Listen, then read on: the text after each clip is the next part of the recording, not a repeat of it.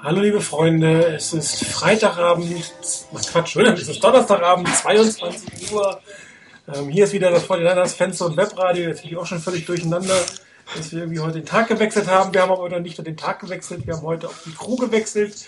Ähm, aber ihr wollt euch an keinen neuen Namen erinnern, weil wie die 49ers das machen, früher, die ersetzen Smith mit Smith, wir ersetzen Chris mit Chris. Und ich begrüße hier aus Hessen, hallo Christian. Hi, hallo Martin. Und natürlich äh, wieder mit dabei Rainer. Hallo Rainer. Schönen guten Abend. Wunderbar, ja. Ähm, ich hoffe, dass es heute äh, reibungslos hier über die Bühne geht. Ich habe eine neue Skype-Version. Dazu hat Skype hier auch heute den Tag über ein paar Probleme gehabt. Aber im Moment scheint es ganz gut zu laufen und äh, wir hoffen, ihr habt wieder Spaß mit uns. Ja, vielleicht gleich, äh, Chris, dass du mal was arbeiten musst. Äh, deine erste Einschätzung, deine erste Einschätzung zum, zum Spiel ähm, gegen die Chargers. Ähm, woran hat es denn gehapert und äh, gab es vielleicht den einen oder anderen Lichtblick im Spiel? Ja, ähm, woran hat es gehapert? Eigentlich an allem, würde ich mal sagen, hat es gehapert. Ähm, ähm, vorweg kann man sagen, an Alex Smith hat es nicht allein gelegen, meiner Meinung nach. Ähm, das war ein kollektives Teamversagen, meiner Meinung nach, wirklich auf allen Ebenen. Offense, Defense, Coaching. Ähm, da hat sich dann allerdings Alex Smith prima eingereiht, meiner Meinung nach. Also hat da nicht irgendwie positiv rausgeragt, um Gottes Willen. Ähm, man hat im ersten Quarter gar nicht so schlecht angefangen. Ähm, bis zu dem Touchdown, der dann aberkannt wurde und der Herausstellung von Justin Smith hat man noch halbwegs ordentlich gespielt. Ähm, und danach ist alles auseinandergebrochen, meiner Meinung nach. Die Chargers haben unglaublich effektiv gespielt, jeden kleinen Fehler der 49ers gnadenlos ausgenutzt. Und umgekehrt waren die 49ers meiner Meinung nach überhaupt nicht in der Lage, ähm, Fehler, die die Charters gemacht haben, die schon selten genug waren, in irgendeiner Weise mal auszunutzen. Beispiel die Interception, mögliche Interception von Brooks. Ähm, dann der Return-Touchdown von Ginn wegen der Face Mask nicht gegeben. Ähm, also diese ganzen Geschichten, da, da lief eigentlich gar nichts mehr nach der ähm, Herausstellung von, von Smith. Ähm, wenn die 49ers einen Fehler gemacht haben, dann haben die Chargers im Gegenzug wirklich das gnadenlos ausgenutzt. Äh, direkt beispielsweise nach der Herausstellung von Smith gab es zwei Pässe, ähm, zwei relativ tiefe Pässe, wo die Chargers großen Raumgewinn hatten. Ähm, da da habe ich gedacht, also die 49ers sind gar nicht auf dem Platz in dem Moment. Die waren irgendwie noch gedanklich bei der Herausstellung und ähm, da ging irgendwie gar nichts. Insgesamt defensive-seitig war das eine Katastrophe, fand ich. Ähm, die, ich hatte nie das Gefühl, dass die 49ers irgendwo in der Lage sind, die Chargers zu stoppen. Ähm, die Front Seven hat nicht ihren besten Tag gehabt. Tolbert hat, weiß ich nicht, wie viele Yards nach dem Contact erlaufen. Die Secondary sah mehrfach schlecht aus. Ähm, insbesondere mein spezieller, mittlerweile spezieller Freund Deshaun Golson. Ähm, Offensive-seitig gab es ein paar gute Ansätze. Zwei, drei Läufe von Dixon, die ganz okay waren, auch ein paar Pässe von Smith, die, die ganz gut waren. Aber irgendwie hat man keinen vernünftigen Drive zusammenbekommen. Gar nichts. Und wenn man mal eine gute Aktion hatte, äh, dann folgte danach wieder so ein Angsthasen-Play, meiner Meinung nach. Oder individuelle Fehler, die dann den, den ähm, Drive abgebrochen haben. Also von daher, ich fand es insgesamt wirklich echt ein schlechtes Spiel. Man kann natürlich auch sagen, ähm, die 49ers sind auf einen Gegner getroffen, der ihnen schlicht und ergreifend die Grenzen aufgezeigt hat und gezeigt hat, dass die 49ers meiner Meinung nach kein Playoff-Team sind. So hart das ist, aber so den Eindruck hatte ich. Und wenn ich mir dann so Einzelsachen anschaue, da kann man sicherlich noch drüber diskutieren. Westbrook ist eigentlich gar nicht eingebunden worden ähm, bei dem, was er kann. Also sprich, ihn mal ins, in, in freien Raum bringen, in Space irgendwie anspielen. Vernon Davis ähm, hat einen Catch gehabt im vierten Quarter, als das Spiel rum war. Das Running Game war total vorhersehbar. Also wie gesagt, da gibt es tausend Sachen, über die man sprechen kann. Ähm, positiv vielleicht noch ganz am Ende, bevor ich hier nur Schlechtes von mir gebe. Ähm, Positiv war meiner Meinung nach ähm, Josh Morgan. Das war einer der wenigen, die eine gute Leistung gebracht haben. Und ähm, Ted Ginn hat ein paar gute Returns gehabt. Also das wäre so für das für mich das, was mir positiv aufgefallen ist. Ansonsten habe ich nicht viel Positives gesehen. Klingt sehr hart. Rainer, siehst du es ähnlich oder ja wahrscheinlich schon. Ich meine, was soll man anderes sagen zu diesem Spiel, oder? Ja, also wenn ich jetzt das Ganze irgendwie sehr positiv sehen würde, hätte ich, glaube ich, das falsche Spiel angeguckt. äh, aber ich glaube, das war schon äh, die Niners zu Gast bei den Chargers. Äh, ja, ich kann mich in, in vielen dem anschließen, was Chris gesagt hat. Äh, das Ganze fing nicht berauschend an, aber ganz ordentlich. Ich war eigentlich, als ich mir das angeguckt habe, recht zufrieden bis zu dem Punkt, der Touchdown, der zu Recht durch die Challenge dann zurückgenommen wurde. Und dann der Ausschluss von Smith. Ab dem Moment ging es wirklich den Bach runter. Und gerade die, die zwei Plays hinterher nach dem Ausschluss von Smith, die Chris eben auch schon angesprochen hatte, waren so etwas wie, wie ein Zeichen, was jetzt passiert.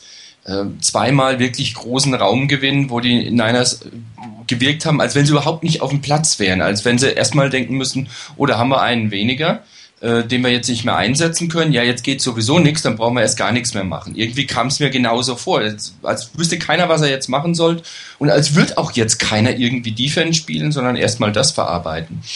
Und das hat irgendwie sich dann fortgesetzt.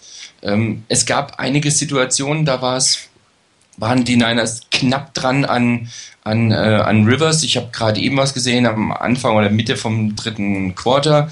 Ähm, ein Pass von, von Rivers, da war Willis 10 Zentimeter von seinem Arm weg. Ähm, es hat halt nicht gereicht. Er kam halt nicht hin.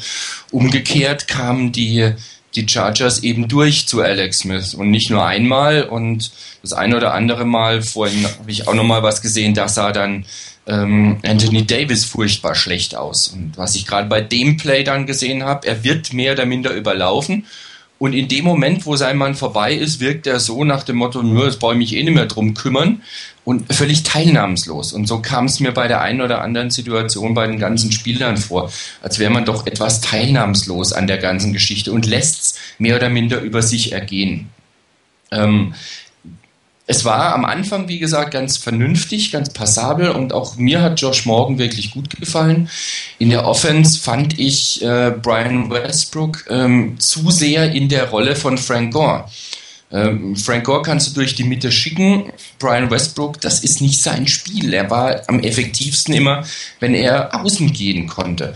Und das war viel zu sehr, viel zu vorhersehbar, auch durch die Mitte dann. Und da war er nicht wirklich effektiv. Und ähm, gerade mit dem Problem mit, äh, mit Vernon Davis, dass er nur einen Catch hat. Ähm, auch das haben die Kommentatoren während der Übertragung, finde ich, ganz gut gesagt. Ähm, du kannst als Defense normalerweise nicht übers ganze Spiel hinweg dem Gegner alles wegnehmen. Das geht nicht. Das schaffst du nicht. Und das, was Chris vorhin schon angesprochen hat, die Niners haben diese Chancen nicht genutzt. Und was da auch ein Stück weit gefehlt hat, war einfach Plays zu, zu kreieren, die dann die Stärken von, von Davis zum Beispiel auch wirklich ins Spiel bringen. Das heißt, dass man ihn wirklich mal von mir aus aus dem Backfield laufen lässt oder ähm, kommen lässt oder dass man ihn in Motion schickt, um einfach da Bewegung in die Abwehr reinzubringen. Das hat komplett gefehlt. Und ähm, bei manch anderen Situationen wurde ja auch auf dem Board diskutiert, zum Beispiel der erste Touchdown, ob das ein gravierender Fehler von Clemens war oder ob das, naja, der große, äh, große Jackson gegen den kleinen Clemens. Ich fand, es war keine Frage der Größe, es war ein Stück weit die Frage des Willens. Und für mich ein Unterschied zwischen einem Shutdown-Corner und einem durchschnittlichen Corner. Und für mich hat Clemens hier wirklich wie ein durchschnittlicher Corner gespielt. Er hatte die Chance, das Play zu machen. Er hat es nicht gemacht. Jackson blieb konzentriert, hat den Ball gefangen und macht dann den Touchdown. Ähm, nach dem Catch kein Vorwurf. Das kommt vor, so wie das gelaufen ist, aber er muss den, den, den Pass unterbinden. Er darf den Catch nicht zulassen. Und mit Golson, da gab es auch eine Szene, wo, wo Tolbert in ihn reinrennt. Golson kippt rückwärts um und Toder bleibt einen Kundenbruchteil stehen und nimmt dann wieder Anlauf und kommt dann halt wieder ein Yard weiter. Das kann nicht sein. Da, da spiele ich viel zu hoch, viel zu aufrecht. Ich muss runtergehen. Das weiß ich doch mit der Zeit. Und so hat sich das eigentlich durchweg fortgesetzt durch, durch alle möglichen Aktionen in der Defense. Ich finde auch, dass man bei verschiedenen äh, Situationen wirklich deutlich gemerkt hat, ähm, dass vor allen Dingen bei Willis die Probleme da waren mit der Hand dass er die Hand nicht richtig einsetzen konnte. Ich habe da zwei, drei Szenen gesehen, wo er wirklich schlicht und ergreifend nur mit dem Arm irgendwie hingehen konnte, nicht zugreifen konnte und teilweise auch oben drüber gewischt hat, weil er was weiß ich was versucht hat, aber nicht den, das Trikot greifen konnte. Und ähm, da hat man schon gemerkt, dass da doch einiges von der Defense auch weggenommen wird durch diese Verletzung. Ähm, ich glaube nicht, dass die Spieler, die hinten dran sind, viel besser wären und das viel besser machen würden. Von daher ist es in Ordnung, wenn sie spielen. Zumal Spikes für mich auch grundsätzlich kein ganz übles Spiel gemacht hat. Allerdings bei dem zweiten Touchdown von Jackson, ähm, dass da ausgerechnet Spikes in die Coverage muss gegen Jackson ähm, und das bei der Situation war ein bisschen unglücklich, wie das gelaufen ist. Äh, vom Play Calling her habe ich vorhin schon angesprochen, sowas wie, wie Westbrook durch die Mitte gehen zu lassen, hauptsächlich, oder ähm, keine Plays zu finden, keine Plays zu kreieren, die, die jemanden wie Davis besser ins Spiel bringen. Äh, das ist ein Armutszeugnis, aber das ist ja jetzt nicht das erste Spiel, bei dem das Playcalling der Niners jetzt nicht wirklich ähm, kreativ war. Von daher auch nichts Neues, ähm, leider etwas wieder Enttäuschendes. Und ähm, was irgendwo der, ein Treppenwitz ist bei John, äh, die Niners sind immer noch äh, dabei, wenn es um den, um den Division-Title und damit um die Playoffs geht. Und nach so einer Leistung musst du eigentlich sagen, sie haben eigentlich nichts in den Playoffs verloren. Das ist kein Playoff-Football, das ist kein Playoff-Team, das da spielt.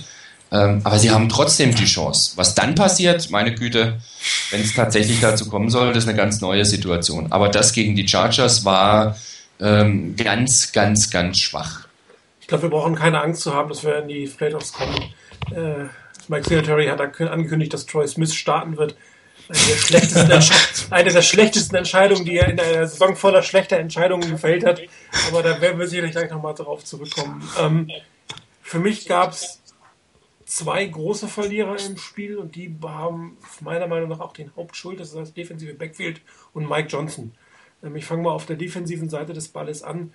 Es war ein Spiel von allen, äh, nicht nur Chris von deinem Liebling, sondern auch von meinem Liebling, äh, was alles einfach unter aller Sau war. Also ähm, er hat nicht nur durchschnittlich gespielt, meiner Meinung nach, Nate Clemens. Er hat in seiner Rolle als Cornerback verdammt schlecht gespielt. Immer, wenn irgendwo ein wichtiger Ball gefangen wurde, konntest du gucken und seine Nummer war direkt nebenan und ähm, ist es nicht viel passiert. Er hat relativ gute Tackles gemacht beim Laufspiel, aber dafür wird er einfach nicht bezahlt. Er wird dafür bezahlt, dass der Nummer 1 Receiver auf der anderen Seite keine Touchdowns macht. Und er hat drei gemacht. In Worten drei. Und gerade beim ersten hat er einen der größten Rookie-Mistakes gemacht äh, mit elf Jahren Erfahrung. Er hat den ähm, Augen vom Ball genommen. Er hatte die Augen auf dem Ball, hat sich dann gedreht, ist mit ähm, Jackson weitergelaufen, hat sich dann wieder zum Ball gedreht, viel zu spät und dann hat er auch nicht mehr die Chance gehabt, zum, zum, zum Ball zu adjustieren. Der Ball ist eigentlich durch seine Hände gegangen. Das hat nichts mit Größe zu tun. Winston Jackson stand hinter ihm, hat den Ball hinter ihm gefangen. Er hätte vorne locker den Ball wegschlagen können, wenn er drauf geachtet hätte. Und äh, so sah es einige Male aus. Das zweite Play, was auch ähm, jetzt, ähm, eben schon erwähnt wurde, wo ähm, Takeo Spikes äh, Winston Jackson gecovert hat, da hat man einfach gesehen, wie schlecht das defensive Backfield der 49ers auch taktisch ist. Drei Leute, in Worten, drei Leute in einer Zonenverteidigung standen auf der rechten Seite bei einem Wide Receiver und der, einer der Inside Linebacker auf dem Slot Receiver, der schon einen Touchdown gemacht hat. Das ist ein unglaubliches, äh, ich weiß gar nicht, was ich sagen. Es ist unglaublich, wie der Call da war alleine. Wie auf die Idee gekommen ist, so einen Call zu machen und dann auch, wie die Spieler reagieren. Das kann nicht sein. Man muss sehen, dass man Hilfe hat, dass man über Top Hilfe hat, dass links einer steht, dass rechts einer steht. Ich kann nicht zu dritt auf einen. Vor allen Dingen, sie hatten mir nicht mal gecovert. Wenn man genau hingeguckt hat, der Mann hätte in der Mitte zwischen den drei den Ball fangen können. Das war grauenhaft. Also das defensive Backfield ist fast inzwischen der wichtigere Punkt in der Draft als Quarterback, habe ich manchmal so den Eindruck. Also das ist wirklich schlimm gewesen. Dazu kommt, dass das Laufspiel der Chargers relativ gut funktioniert hat. Das Tackling war nicht wirklich toll. Der Pass Rush war nicht wirklich da, ähm, was sicherlich auch Probleme auf dem defensiven Backfield ähm, hervorgerufen hat. Aber es hat einfach alle, die dort hinten gespielt haben, egal wer auf dem Feld war, das war nahezu durchgehend schlecht, muss man eindeutig sagen. Auf der anderen Seite, ähm, es war vom Playcalling her, glaube ich, das zweitschlechteste Spiel von Mike Johnson nach dem Tampa Bay Spiel. Das war grauenhaft. Sich das anzugucken, das war echt Folter. Also man müsste die Menschenrechtskonvention mal hier ziehen, die UN anrufen und sagen, das, das, das kann man nicht machen. Leute zahlen Geld, die gehen ins Stadion und müssen sich so einen Schrott angucken. Das, ich kann das nicht anders sagen. Ähm, alleine der, der, der ähm, vierte Versuch an der Ein-Yard-Linie, wenn man sich das von hinten angeguckt hat, äh, Guard, Left Guard, also Upati und äh, Left Tackle Barry Sims haben zusammen den Right End ge äh, geblockt, während der Inside, ich weiß nicht, ob war ein Linebacker oder. Das war der Inside Linebacker. Der Inside Linebacker, genau, kommt ungeblockt durch, also wirklich ungeblockt. Das war Upartys Mann. Also entweder war das ein schlechter Line Call oder aber Uparty hat echt gepennt. Und dann war es einfach nochmal ein schlechtes Play, weil jeder wusste, dass das kommt. Aus der Power-Formation zu laufen, funktioniert bei den 49ers nicht. Vor allen Dingen in solchen Situationen laufen sie immer vom U-Party weg. Das hat man in letzter Zeit gesehen. Laufen immer auf die andere Seite. Ähm, bei, bei, oder im Feld fängt U-Party an mit dem Trapblock oder zu blocken, kommt auf die Seite mit. Hier hat er einen Doppelblock auf der, auf der linken Seite gehabt und sein Mann, sein Linebacker, kommt ungehindert durch und macht den Tackle verlost. Also das war wirklich, wirklich grauenhaft. Und es fing an mit dem Call und endete eigentlich mit der, mit der Ausführung. Und so lief eigentlich das ganze Spiel. Ähm, ich glaube, ich habe es letzte Woche und vorletzte Woche gehabt, dieser Bubble Screen, der ein Jahr nur gehen soll, der funktioniert bei den 49ers nicht. Der funktioniert deswegen nicht, weil weder Troy Smith noch Alex Smith ihn werfen können. Und dann nützt es mir überhaupt nichts, wenn, wenn der, der Rest der Liga den hervorragend spielt. Bei den 49ers geht der nicht, also lassen wir ihn sein. Das Schlimmste ist, wenn ich mit dem dritten und zehn spiele. Da kommt der Pass zwar an. Ja, du, sag, du sagst es. Ja, da, da, kommt der Pass zwar an, weil, der, weil der, der, der Cornerback steht fünf, sechs Meter hinten. Da lässt er das zu.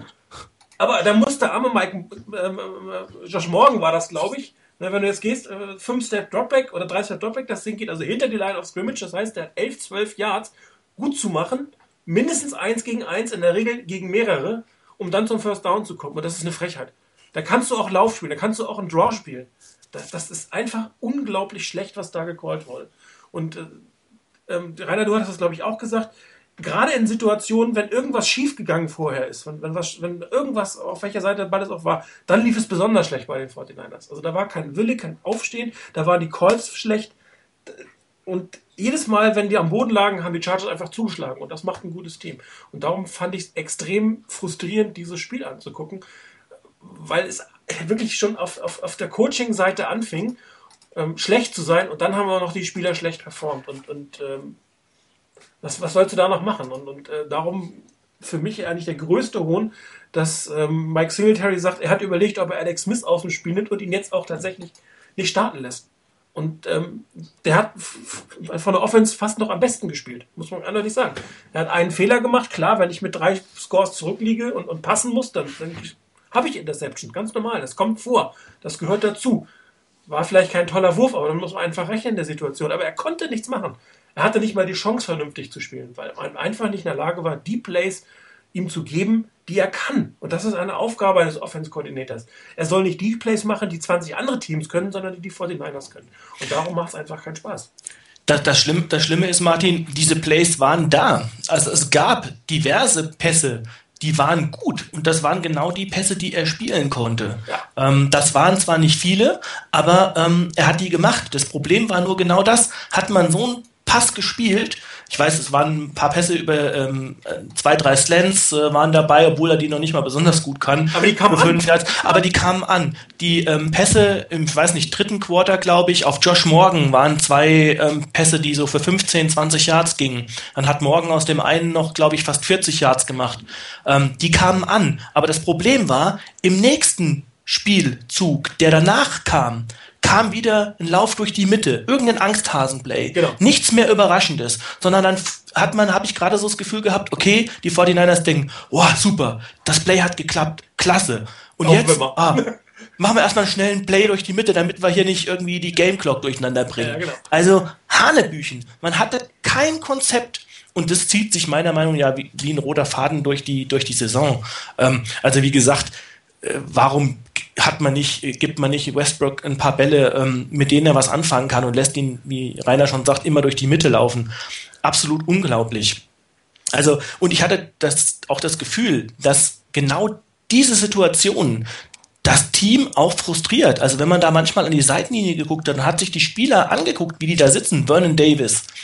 Ich hatte, ich weiß nicht, würde mal sagen, so ab Anfang, ja, das, der, seit dem Return-Touchdown, der zurückgepfiffen wurde, hatte ich das Gefühl, das Team hat sich aufgegeben. Die haben keinen Bock mehr gehabt.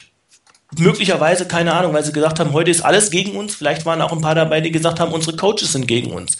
Also, ähm, das war nicht mehr mit anzusehen, was danach kam. Und ich hatte auch niemals das Gefühl, dass die Spieler an sich geglaubt haben. Und wenn ich mir dann ein Team angucke, ein Winning-Team, wo ich Spirit habe, wo ich Feuer drin habe, dann gucke ich mir das Spiel an, wie die Eagles gegen die Giants gespielt haben und wie die zurücklagen, wie die zurückgekommen sind. Undenkbar bei den 49ers in so einer Situation. Also ich hatte zum ersten Mal, wirklich zum allerersten Mal das Gefühl, dass das Team gegen die Trainer gespielt hat. Das hatte ich bis jetzt noch nicht, dass da irgendwas ist, dass da was rumort, dass man immer das versucht hat, aber bei diesem Spiel ich weiß nicht, ob Arbeitsverweigerung ist vielleicht ein bisschen hart gesprochen, aber es war zum ersten Mal wirklich, dass man das Gefühl hatte, es, es geht gegen die, die an der Seitenlinie spielen. Anders ist das nicht zu erklären, weil bisher haben die Spieler nicht unmotiviert gewirkt auf dem Feld. Und wie gesagt, sie können noch in die Playoffs kommen und jeder weiß das. Nur jetzt könnte man ja fast sagen, die haben Angst, in die Playoffs zu kommen, weil sie Angst haben, dass, dass, dass die drei Nasen, äh, Mike, Mike und äh, äh, ja, genau. Die dritte Nase fällt mir mal wieder Name für ein. Craig. Craig, genau, danke. Äh, dass die nächstes Jahr nochmal dabei sind. Ich meine, wir hatten das, das Thema letzte Woche ja, wie man ein äh, neues, äh, neues System aufbauen könnte. Also gerade noch eins dazu, gerade weil, weil Christus auch gemeint hat, von wegen, wenn da mal ein Play geklappt hat, was so ein bisschen ungewöhnlicher war oder was so ein etwas war, was, was Alex Smith entgegenkam, dass danach so eine Art Angsthasen-Play kam. Irgendwo hatte ich da manchmal wirklich den Eindruck, man hat wirklich Angst vor der eigenen Courage. Nach dem Motto, ähm, oh, jetzt hat was geklappt, plötzlich, wo wir jetzt irgendwas ausspielen haben, jetzt aber erstmal auf Nummer sicher gehen, weil zweimal hintereinander irgendwas, was so ein bisschen, naja, ein bisschen überspitzt gesagt, exotisch ist, äh, das kann ja nicht klappen hinterher. Also müssen wir was machen, was wir wissen, wie es geht. Ich meine, dass man damit nicht vorwärts kommt, ist ein anderes Thema. Ne? Das hätte man eigentlich auch wissen müssen. Aber ähm, irgendwas, wo man sich wieder sicher fühlt, wieder behaglich fühlt und nicht sowas, wo jetzt plötzlich vielleicht auch ein Stück weit Aggressivität im Playcalling drin ist. Das, was ich auch ähm, letzte oder vorletzte Woche äh, kritisiert hatte, dass diese die, die, die Aggressivität im Playcalling gefehlt hat. Ähm, es war im, im, ich glaube, im ersten Drive, da gab es einen First Down für die Niners und danach gab es eine dritte und zwei, das hattet ihr ja auch schon angesprochen, mit diesem Screen nach links raus. Warum spiele ich in der Situation Screen? Ich meine, auch die Kommentatoren ähm, die sind ja fast vom Stuhl gefallen, als die das, das Play gesehen haben.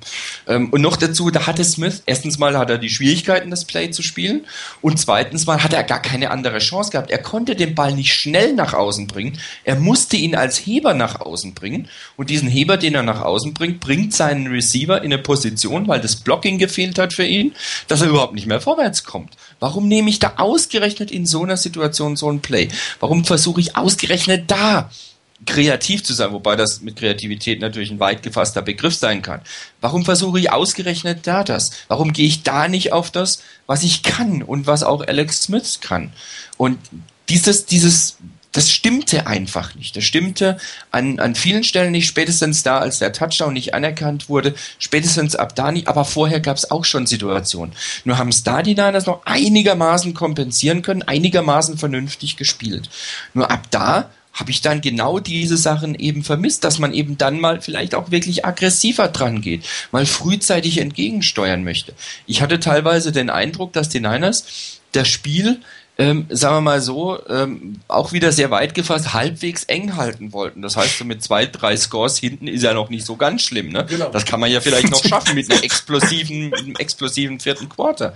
Aber das fehlte ganz einfach hier gleich dagegen zu steuern. Und das, was Martin gesagt hatte, von wegen, dass das Team äh, irgendwo den Eindruck gemacht hat, dass es gegen die Coaches gespielt hat.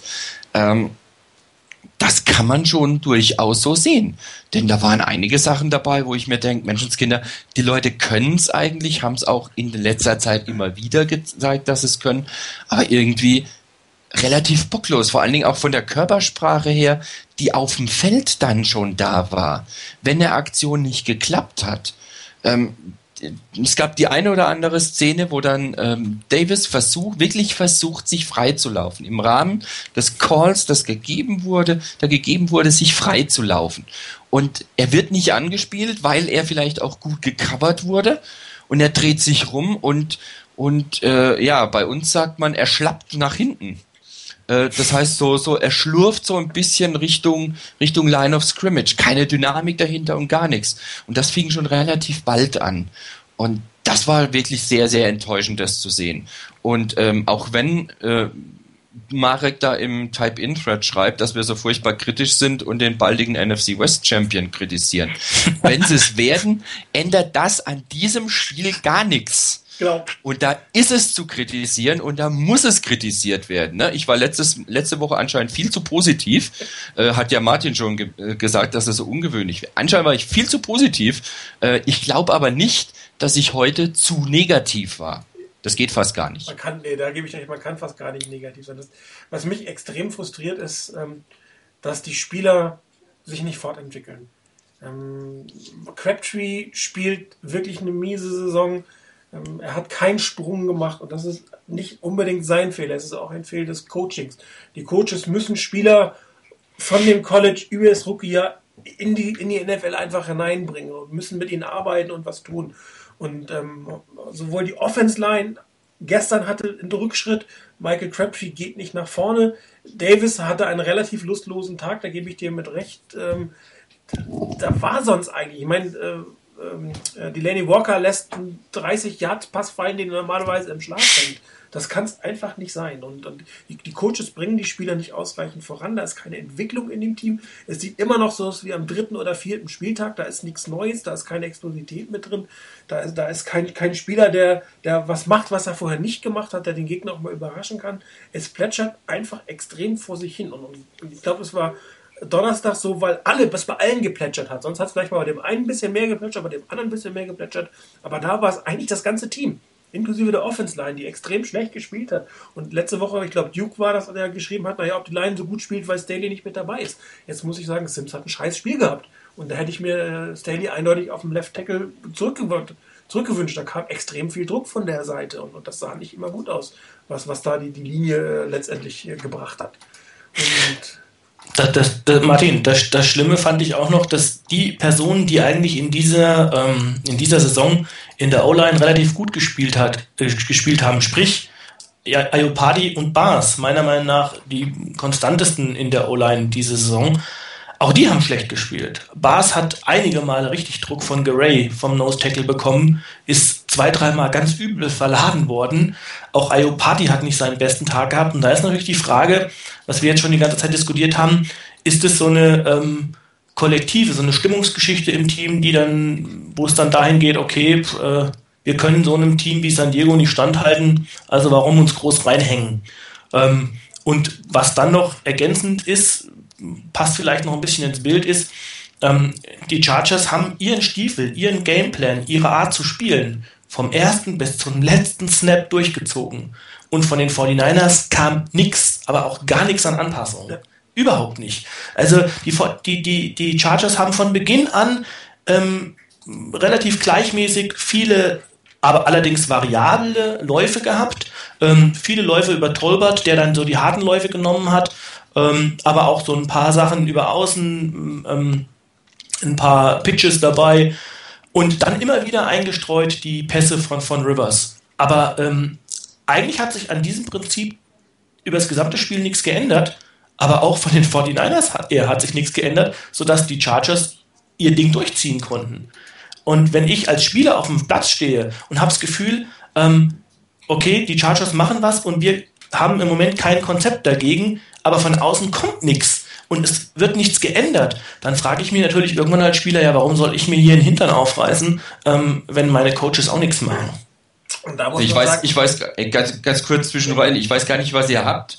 Ähm, ich möchte auch da ein bisschen Touchdown-Maker entgegenstehen. Er schreibt rein von wegen keinen Plan, schon gar keinen Plan B. Ich denke, die Niners haben einfach einen ganz großen Plan.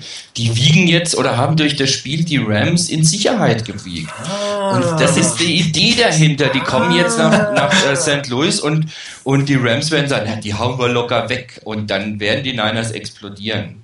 Ja, das sind. Äh wir hoffen mal, dass die nicht implodieren. Das, das viel schlimmer kann es ja gar nicht werden. Ja, was ich sagen wollte, ähm, für, für dieses Ganze wirklich die schlechte O-Line, einen schlechten Michael Crabtree, einen lustlosen äh, Vernon Davis, hat Smith gar nicht schlecht gespielt. Also Alex Smith hat, ähm, wenn er die Chance hatte, hat er eigentlich relativ gute Pässe gehabt. Und was er kann, ist alles, was ab sieben Yards aufwärts geht. Und zwar möglichst irgendwie in so einem Winkel von 90 Grad mal ausgestellt. Also nicht, nicht direkt 180 nach rechts und links, sondern bisschen mal die Arme so 90 Grad Winkel geformt wenn ihr da nach rechts und links guckt, das ist so äh, das Areal, in dem Alex Smith wirklich gut wirft, dann so sieben, ab sieben Yards. Und die Dinger, maximal die Hälfte der Pässe, die für ihn gecallt werden, sind diese Pässe, die er wirklich hervorragend werfen kann. Und das ist einfach zu wenig. Das ist viel zu wenig. Und das haben ja mehrfach die Kommentatoren gesagt, dass das North Turner damals ähm, etwas anders äh, versucht hat, Alex Smith einzusetzen. Abgesehen davon, dass ich North Turners Football jetzt nicht so super attraktiv finde, ist es schon richtig, dass er verstanden hat, was sein Quarterback kann und eben versucht hat, das auch zu geben, was er kann. Und das kann weder Mike Johnson noch konnte es äh, einer der anderen äh, Koordinatoren, die sich da vorher versucht haben. Und, und das, das funktioniert einfach nicht. Und äh, das ist der teuerste Mann in der Regel auf dem Platz, der Quarterback, ist der wichtigste auf dem Platz. Der soll dein Spiel machen und dementsprechend müssen die Calls auf ihn abgestimmt sein und nicht auf ähm, die Vorzüge des Head Coaches. Das funktioniert einfach. Das geht nicht. Und ähm, darum finde ich es umso schlimmer, äh, dass er jetzt Troy Smith äh, nächste Woche spielen lassen will.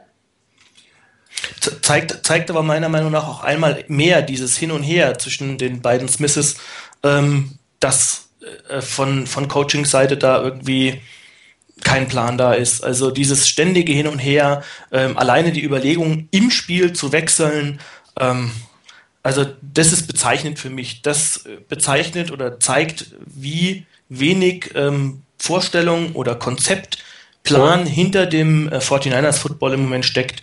Und ähm, das ist eigentlich das allererste, was geändert werden muss. Und das fängt ganz oben im Front Office an. Also ich bin Haben ja wir dabei, letzte Woche schon gehabt. Ich bin ja dabei, den Quarterback zu wechseln, wenn er schlecht spielt oder wenn er schuld ist. Ganz, ganz normal, dann, dann raus. Aber nicht nach, der, nach dem Spiel gestern. Und vor allen Dingen, mit welcher Begründung? Es hieß immer, Troy Smith kennt das halbe Playbook nicht. Troy Smith ist, ist ein, hat diesen Backup-Effekt quasi gehabt. Was hat sich in den letzten zwei Wochen geändert, dass man Troy Smith wieder spielen lassen kann? Und dann war ja auch die Aussage von, von Mike Singletary oder wo immer, ich glaube, der, der Komfort hat das irgendwie quasi als Zitat gebracht dass er ja schon mal die Rams geschlagen hat. Aber das ist ein Grund für mich, ihn nicht spielen zu lassen, weil die Rams sich auf ihn relativ gut vorbereiten können. Den haben sie gesehen, dann wissen sie, was passiert. Warum nehmen sie nicht Alex Smith, den sie noch nicht gesehen haben? Verstehe den Brauchen sie, den brauchen sie wieder für die Cardinals. Ja, genau.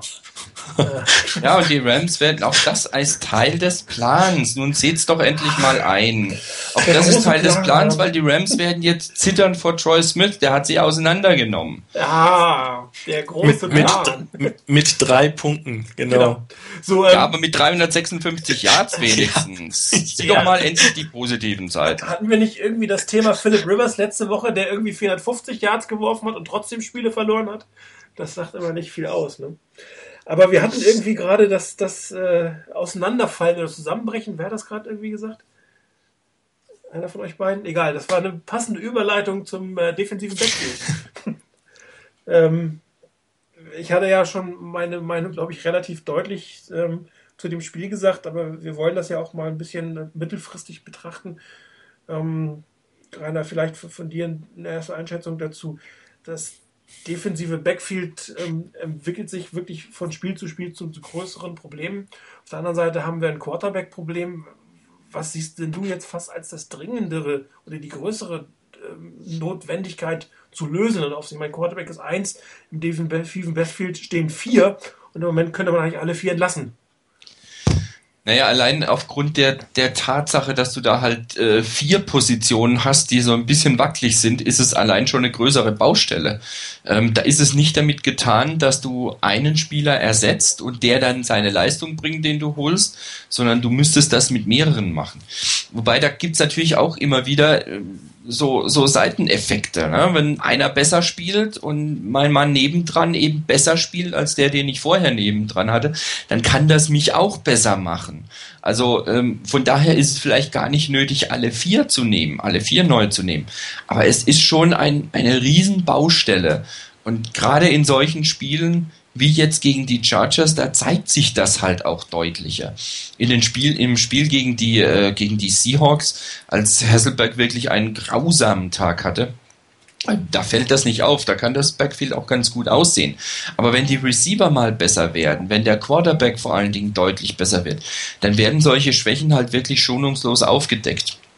Und da denke ich, es muss sich definitiv was tun. Es ist aber mit Sicherheit auch eine Frage der Draft-Position, die die Niners haben. Ähm, die Niners werden nicht in der Lage sein, egal ob er sich, ähm, vor allen Dingen, wenn er sich stellen sollte, an, an Luck ranzukommen. Ähm, ich bin auch noch nicht so begeistert von, von der Idee, Cam Newton zu draften, was bei den, bei manchen Mock Drafts mittlerweile der Fall ist. Ähm, da kann ich mich noch gar nicht mit anfreunden. Ähm, die Idee wäre sicherlich die, und das kommt ja auch in einigen Mockdrafts raus, wirklich einen Cornerback zu nehmen in der ersten Runde. Den bestmöglichen, der da ähm, vorhanden ist. Und das wäre sicherlich eine, eine wirklich ähm, eine Überlegung, die man anstellen sollte, die man anstellen müsste. Vor allen Dingen, wenn man eben an einen wirklichen Top-Quarterback, den man als Franchise-Quarterback sieht, nicht rankommt. Dann das Ganze eventuell mit dem Quarterback wirklich mit einem Free Agent zu lösen und gucken, dass man vielleicht in der zweiten, dritten Runde einen Quarterback noch bekommt, mit dem halt guckt, mit dem arbeitet und ähm, wenn sich in der ersten Saison vielleicht schon zeigen sollte, dass er nicht so das Wahre ist, dann vielleicht je nach Draft-Position in der Saison danach eben zuzuschlagen. Ähm, aber auch das wird sicherlich schwierig werden. Wir hoffen ja alle, dass die Niners besser werden und nicht, dass sie schlechter werden und in eine immer bessere Position kommen, um den Top Quarterback zu holen. Ähm, von daher muss ich definitiv was tun. Und eine Überlegung, die man vielleicht auch mal anstellen könnte, wäre wirklich die, äh, du hattest das vorhin angesprochen, Martin, dass ähm, Nate Clemens gegen den Lauf und gerade beim Tackling eigentlich gar nicht so verkehrt ist. Das, was auch einige schon angedeutet haben, ihn vielleicht wirklich einfach auf Safety zu nehmen. Ähm, es ist eine Überlegung wert, finde ich. Ob es wirklich der Bringer wäre, das ist eine andere Sache. Aber es ist eine Überlegung, ihn im Team zu halten, mehr seinen Stärken entsprechend ihn einzusetzen das ist aber eine Sache, das müssen die Coaches wollen, das muss der Spieler wollen und zwar wirklich wollen, nicht aus dem Grund, ich möchte beim Team bleiben und das Geld verdienen, sondern er muss es wirklich selber wollen. Und wenn das zusammenpassen würde, dann wäre das eine Alternative, die ich nicht von vornherein ausschließen würde. Oh je. oh je. Ja, prinzipiell hast du natürlich ein Stück weit recht, aber ähm, wenn du jetzt überlegst, dass man Taylor Mace ranziehen möchte, der jetzt vielleicht auch nicht unbedingt der Cover Safety, sondern ein Run-orientierter Safety ist, wäre natürlich ähm, dieser Plan nicht unbedingt der beste, weil dann hast du plötzlich zwei, zwei, zwei Run-orientierte Safeties und, und, zwei Cornerbacks, äh, die du immer noch nicht gelöst hast, die Position, die dann das ganze ähm, Passspiel abfangen müssen. Das ist eine relativ schwierige Geschichte, aber ich muss hier auch aufpassen, dass ich nicht meine Vorurteile zu sehr in den Vordergrund stelle. Sicherlich ähm, würde er als Safety auch in einer, in der Pass-Coverage anders eingesetzt werden, was ihm vielleicht ein Stück weit entgegenkommen könnte. Weiß ich natürlich nicht. Chris, wie siehst du das? Ähm, ähm, Thema Secondary. Also ich habe zwei Dinge ausgemacht, ähm, die ich als Problem sehe. Neben dem von euch schon angesprochenen fehlenden Talent-Level würde ich mal sagen, insbesondere auf den Safety-Positionen, meiner Meinung nach sind unsere Safeties einfach nicht gut. Schlicht und ergreifend. Weder der Sean Golson noch ähm, Smith im Moment.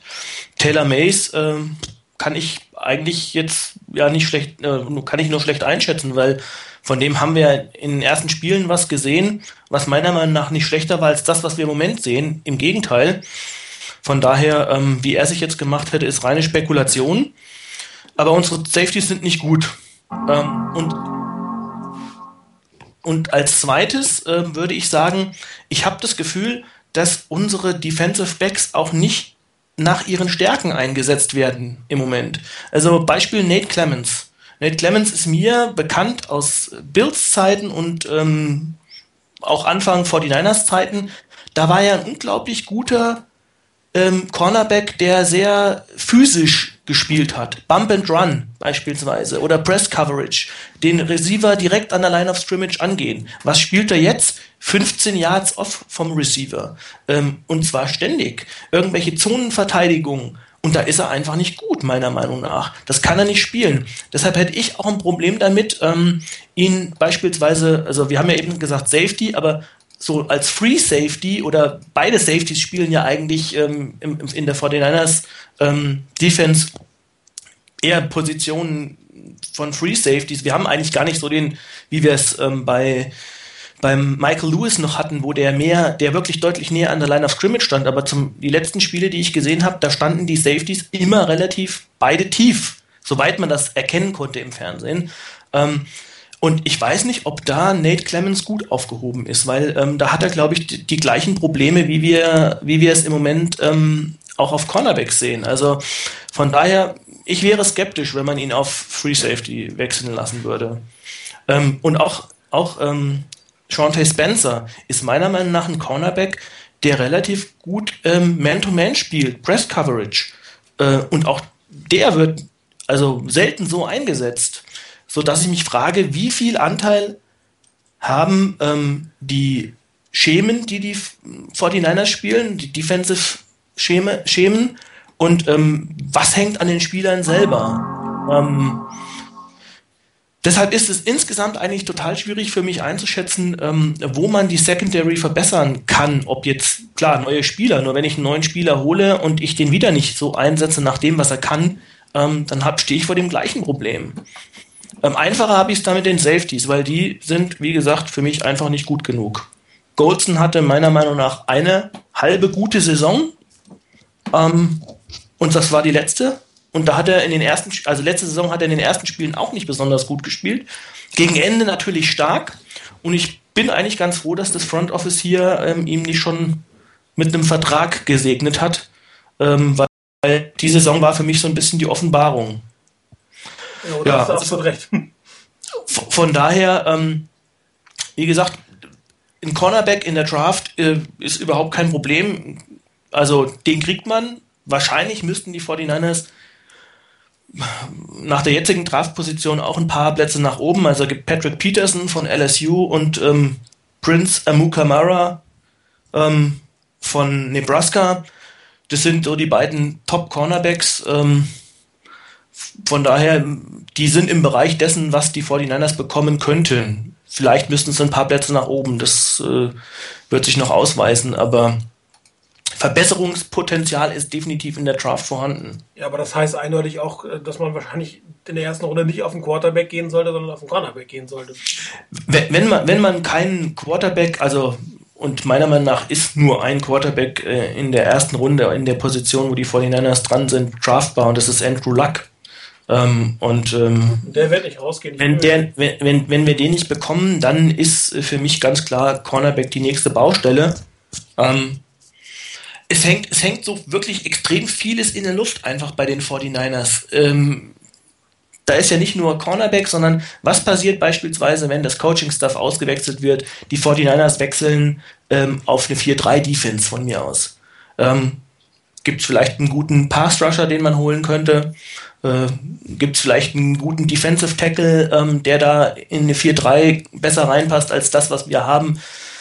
Es ist einfach extrem viel im Fluss und das macht es wirklich schwierig. Wobei, gut, mit einem guten Cornerback ähm, liegt man nie daneben und von daher würde ich absolut nach einem Quarterback äh, draften, keine Frage. Ja gut, aber also ich bin mir inzwischen recht sicher, dass, dass Andrew Locke nicht aus dem College kommen wird. Es, es, wird bis Mitte Januar wird es kein Ergebnis für CBA geben. Das heißt, äh, er hat noch zwei Jahre äh, Möglichkeiten im College zu spielen. Er wird auf keinen Fall werden die Summen die die Rookies letzten Jahre, letzten Jahre bekommen haben, ab dem nächsten Jahr bezahlt werden. Das wird im neuen CBA geregelt werden. Es gibt eigentlich für ihn keinen Grund rauszugehen. Es gibt keinen Grund rauszukommen aus dem College in so eine unsichere Situation. Ja, der einzige Grund könnte sein, wenn Jim Harbaugh geht. Ja, gut, er ist jetzt mehrfach. Ob er, ob er dann sagt, okay, jetzt ähm, geht mein Headcoach, damit geht im Prinzip möglicherweise der Headcoach den einen oder anderen ähm, Position Coach mit. Ähm, die, Stanford hat einen guten O-Line-Coach. Ähm, so jemanden, den kann man auch in der NFL gebrauchen. Ähm, wenn, ja, wenn man ihn mitnimmt. Die Situation ist so unsicher. Ich meine, wo, wo kommst du rein? Wenn du Pech hast, kommst du in, in, in einen Streik rein, in eine, in eine Vertragssituation, die vielleicht im Juni, Juli, August geklärt wird. Dann gibt es ein halbes Camp und dann musst du quasi an die Front. Das, ich, ich kann mir das nicht vorstellen, dass er das macht. Das, Klar, großes Risiko, keine Frage.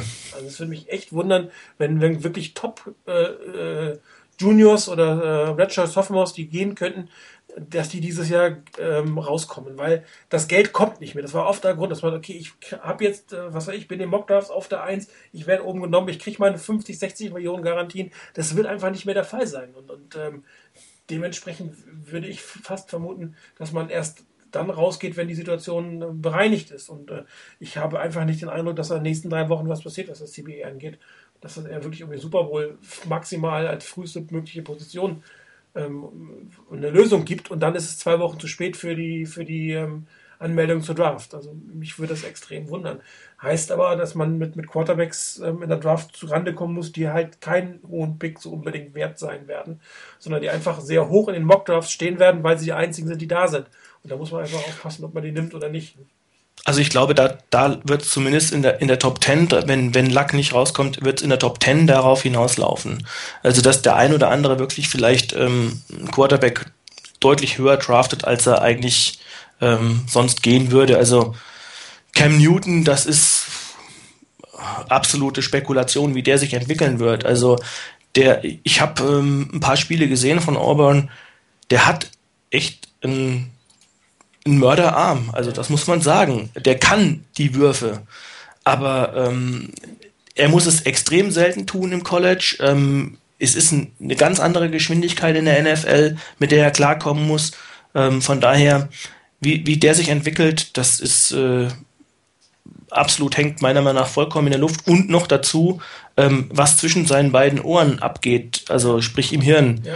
Ähm, das vermag ich nicht zu sagen. Also irgendjemand hat es auf dem Board mal geschrieben, hat gesagt, bei dem habe ich immer das Gefühl, dass der so äh, irgendwie zwischen, zwischen Genie und Wahnsinn wandelt. Also irgendwie so einer, der, wo man das Gefühl hat, der kommt jeden Moment mit dem Gesetz in Konflikt. Okay. Ähm, also hat irgendjemand halt bei uns auf Board das geschrieben und das kann, auch, ja. kann, kann ich also echt nur unterschreiben. Also das ist sehr mysteriös, was da mit seinem Vater passiert ist, äh, mit dem Wechsel nach Auburn, also dem Geld, was da angeblich geflossen ist oder möglicherweise auch nicht geflossen ist. Also sehr problematisch. Gut, aber lasst uns nochmal auf die Ja, das können wir nächste, Jahr, genau, nächste Woche ja noch. Auf zurückkommen. Ähm, Plama 50 hat es ja geschrieben, der Fehler der Pass Rush ist sicherlich immer eine oder einer der Faktoren, der ein defensives Backfield äh, schlecht aussehen lässt. Aber es ist halt nur einer der Faktoren. Und äh, solche Fehler wie bei dem zweiten Touchdown von, von äh, Vincent Jackson, das hat einfach nichts mit dem Pass Rush zu tun. Das war eine schlechte Leistung, individuell und taktisch gesehen.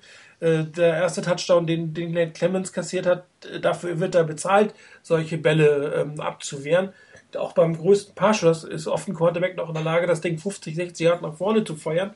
Das ist dann zwar nicht sehr präzise, aber dann gibt es halt einen Jumpball und dafür werden die Nummer 1 Cornerbacks bezahlt, diese Bälle einfach abzufangen. Und äh, ich glaube einfach, die 49ers sehen, werden extrem alt aussehen, äh, auch nächstes Jahr in dem defensiven Backfield, wenn sie hier nicht massiv was machen, sowohl in, in der Free Agency als auch äh, in der Draft. Und äh, ich könnte mich fast eher damit anfreunden, noch ein weiteres Jahr Alex Smith als Quarterback zu haben, mit einem vernünftigen Coach logischerweise, als, als dass ich nochmal dieses defensive Backfield sehen möchte. Das ist schon relativ, relativ schlecht, was dort hinten gemacht wird. Und zwar von allen. Ich meine, es ist ja nicht so, dass es da eine Lücke gibt oder zwei Lücken, sondern es gibt ein, eine, doch, es gibt eine Lücke, und zwar über das ganze Feld, wenn man es genau nimmt. Es gibt eine große.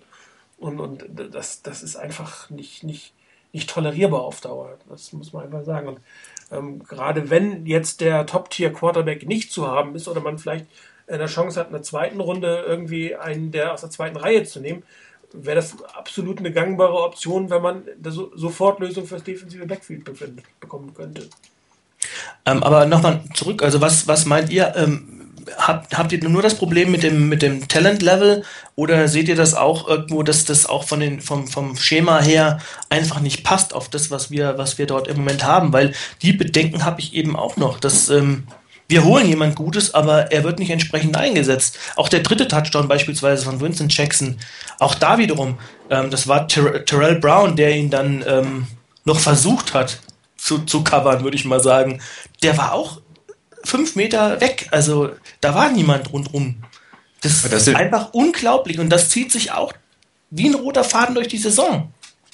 Also da sind wir aber auch beim, bei einem Thema, das wir ja auch, glaube ich, schon mindestens ein oder zweimal hatten, äh, nämlich mit dem, mit dem Coaching ähm, sowohl auf der offensiven, aber eben auch auf der defensiven Seite. Und wir hatten es da ja schon einige Male, dass verschiedene Sachen nicht wirklich nur dadurch zu erklären sind, dass die Spieler das als Fehlleistung bringen, sondern dass teilweise auch das, das Playcalling in der Defense einfach nicht optimal ist. Wir hatten das schon mehrfach angesprochen ähm, und gerade Chris, also nicht du, sondern der andere Chris, ne, der sonst als dabei ist, ähm, der hatte das ja auch äh, besonders häufig ähm, erwähnt, dass ihm hier die, die Blitzes fehlen und hier das kreativere Einsetzen auch und mehr Druck ausüben auf den Quarterback, ähm, dass das fehlt. Und teilweise lag das, da bin ich auch fest davon überzeugt, auch am Playcalling, dass hier nicht aggressiv genug gecallt wurde, genau es in der Offense als passierte, aber auch hier das eben dran ist. Und da sind wir jetzt auch wieder beim Punkt, wenn, wenn der Pass Rush besser ist, sieht das Defensive Backfield wieder besser aus, weil einfach der Gegner unter Druck werfen muss und, und schneller die Entscheidungen treffen muss. Du musst nicht so lange deine Leute covern. Ähm, auf der anderen Seite aber völlig korrekt, ähm, wenn ich das sehe, und das wurde ja auch von einigen auf dem Board häufiger angesprochen, ähm, dass unsere Cornerbacks wirklich in, in Situationen, wo sie es eigentlich nicht dürften, wo sogar ein, ein Laie äh, das sieht, das darfst du nicht machen. Zehn Yards wegstehen, sieben Yards, acht Yards, zehn Yards vom Receiver wegstehen beim Snap, äh, das kann nicht gut gehen immer. Dass ich das ab und zu mal gebe, okay, aber äh, hier fehlt mir auch dieses, was du vorhin angesprochen hast, dieses physischere Play, äh, gerade auch von jemandem wie Clemens, der das eigentlich ja kann. Und da sind wir jetzt wieder bei dem Punkt vorhin, was ich gemeint habe, Clemens auf Safety. Ja, natürlich, die Idee finde ich persönlich nicht ganz verkehrt, aber dann natürlich auch so, dass man ihn auf der Position auch gemäß seiner Stärken einsetzt. Wenn ich ihn reinbringe und lasse ihn auch nur in die Coverage gehen, ja, äh, dann brauche ich ihn nicht wechseln lassen. Dann habe ich dasselbe Problem wie auf Außen. Ähm, da muss ich schon was machen dafür. Aber das wäre die Idee sicherlich dahinter. Natürlich ist da ein Taylor Mays, der das auch eher in die Richtung spielen kann. Klar, ähm, um das geht es auch gar nicht, äh, wie man das jetzt tatsächlich macht. Die Idee aber wäre sicherlich, oder eine Überlegung wäre es trotzdem wert, hier in der Richtung zu wechseln. Aber es muss sich auch im Play-Calling was tun. Und da fehlt es mir halt eben auch, dass man hier ähm, dran geht und den Gegner mal ein bisschen an der Line of Scrimmage ein bisschen härter angeht. Gut, das ist halt nicht das System, was die 49ers spielen. Sie spielen auch relativ viel Zone.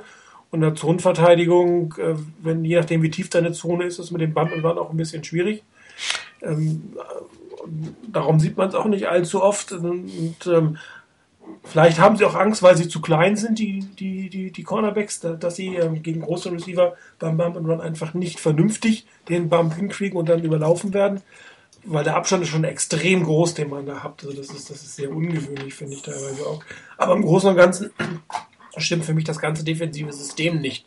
Ähm, seit Mike Nolan eigentlich zum Team gekommen ist und versucht hat, die 3-4 zu installieren, haben wir ein systematisches Problem auf der defensiven Seite. Und ähm, klar, deswegen habe ich keinen Passrush, aber ich habe auch, Chris, und das ist meine feste Überzeugung, dass der Talent-Level einfach nicht ausreichend ist im defensiven Backfield. Da muss definitiv mehr passieren, ähm, mehr spielerische Klasse hinein, mehr Übersicht hinein und ähm, dementsprechend äh, müssen einfach Spieler geholt werden, um, um, um hier überhaupt eine Chance haben zu können, mithalten zu können äh, gegen, gegen Quarterbacks wie, wie einen Matt Ryan oder wie jetzt äh, Philip Rivers oder in Zukunft auch in der eigenen Division mit Sam Bradford. Da muss, eigentlich, da muss was passieren. Und ansonsten werden die 49ers das letzte Jahr mit um die äh, NFC-Krone gespielt haben für eine lange Zeit. Sehr frustrierend. Da, da, da liegen wir auch nicht auseinander. Also ähm, Upgrade des Talent-Levels, ähm, da bin ich ja voll dabei, keine Frage.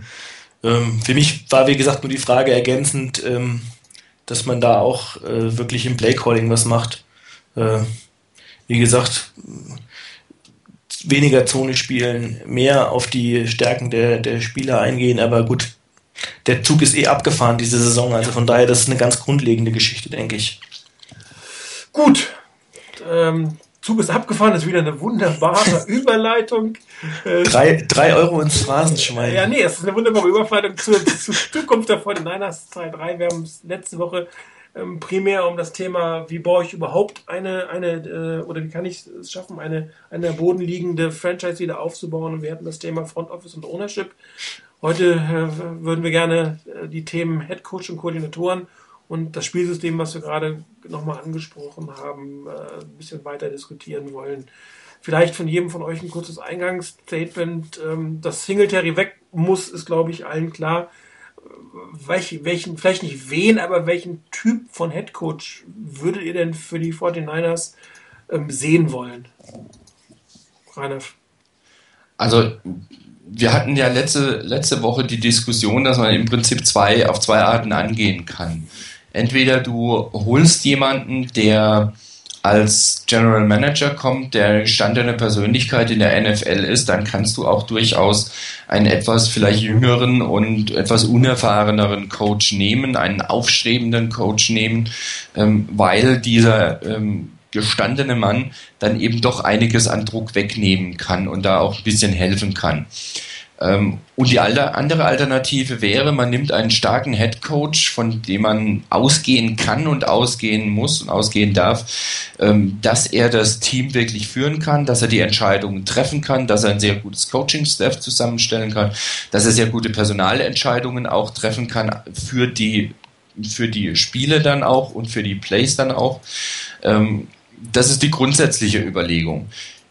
persönlich bin ich nach wie vor der Meinung, dass man eher einen, äh, die, die, die ähm, zweite Alternative angehen sollte.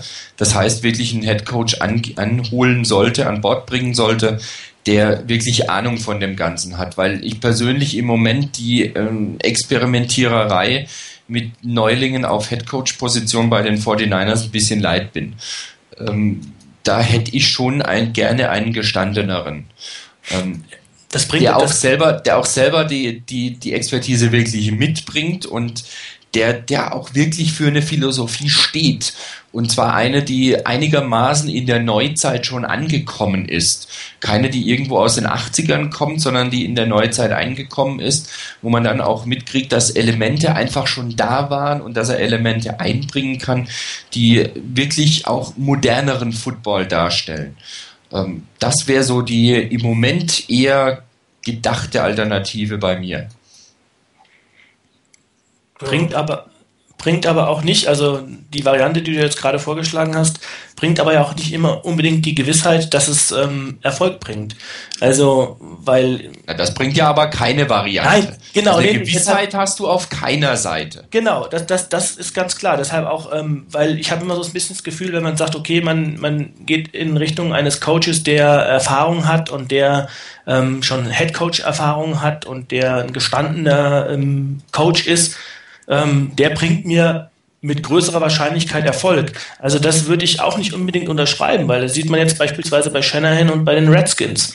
Das ging mal zumindest in der ersten Saison komplett in die Hose. Ähm, bin gerade am überlegen, wer war da davor noch jemand? Na gut, Wade Phillips, ob ich den noch dazu zählen würde in Dallas, das ging auch in Bach runter, mehr oder weniger. Also von daher, ähm, klar, erfahrene Coaches sind super, das wäre toll, ähm, wenn es funktioniert. Ähm, das zweite Problem, was ich dabei habe, ist, es gibt nicht wirklich viele, die auf dem Markt sind und die zu bekommen sind. Und wenn ich dann noch einen haben möchte, der möglicherweise sogar noch offensive-minded ist, ähm, dann wird die Gruppe relativ klein, nach der ich mich umsehen kann. Und ähm, das macht es, glaube ich, bei dieser Variante ein bisschen schwieriger.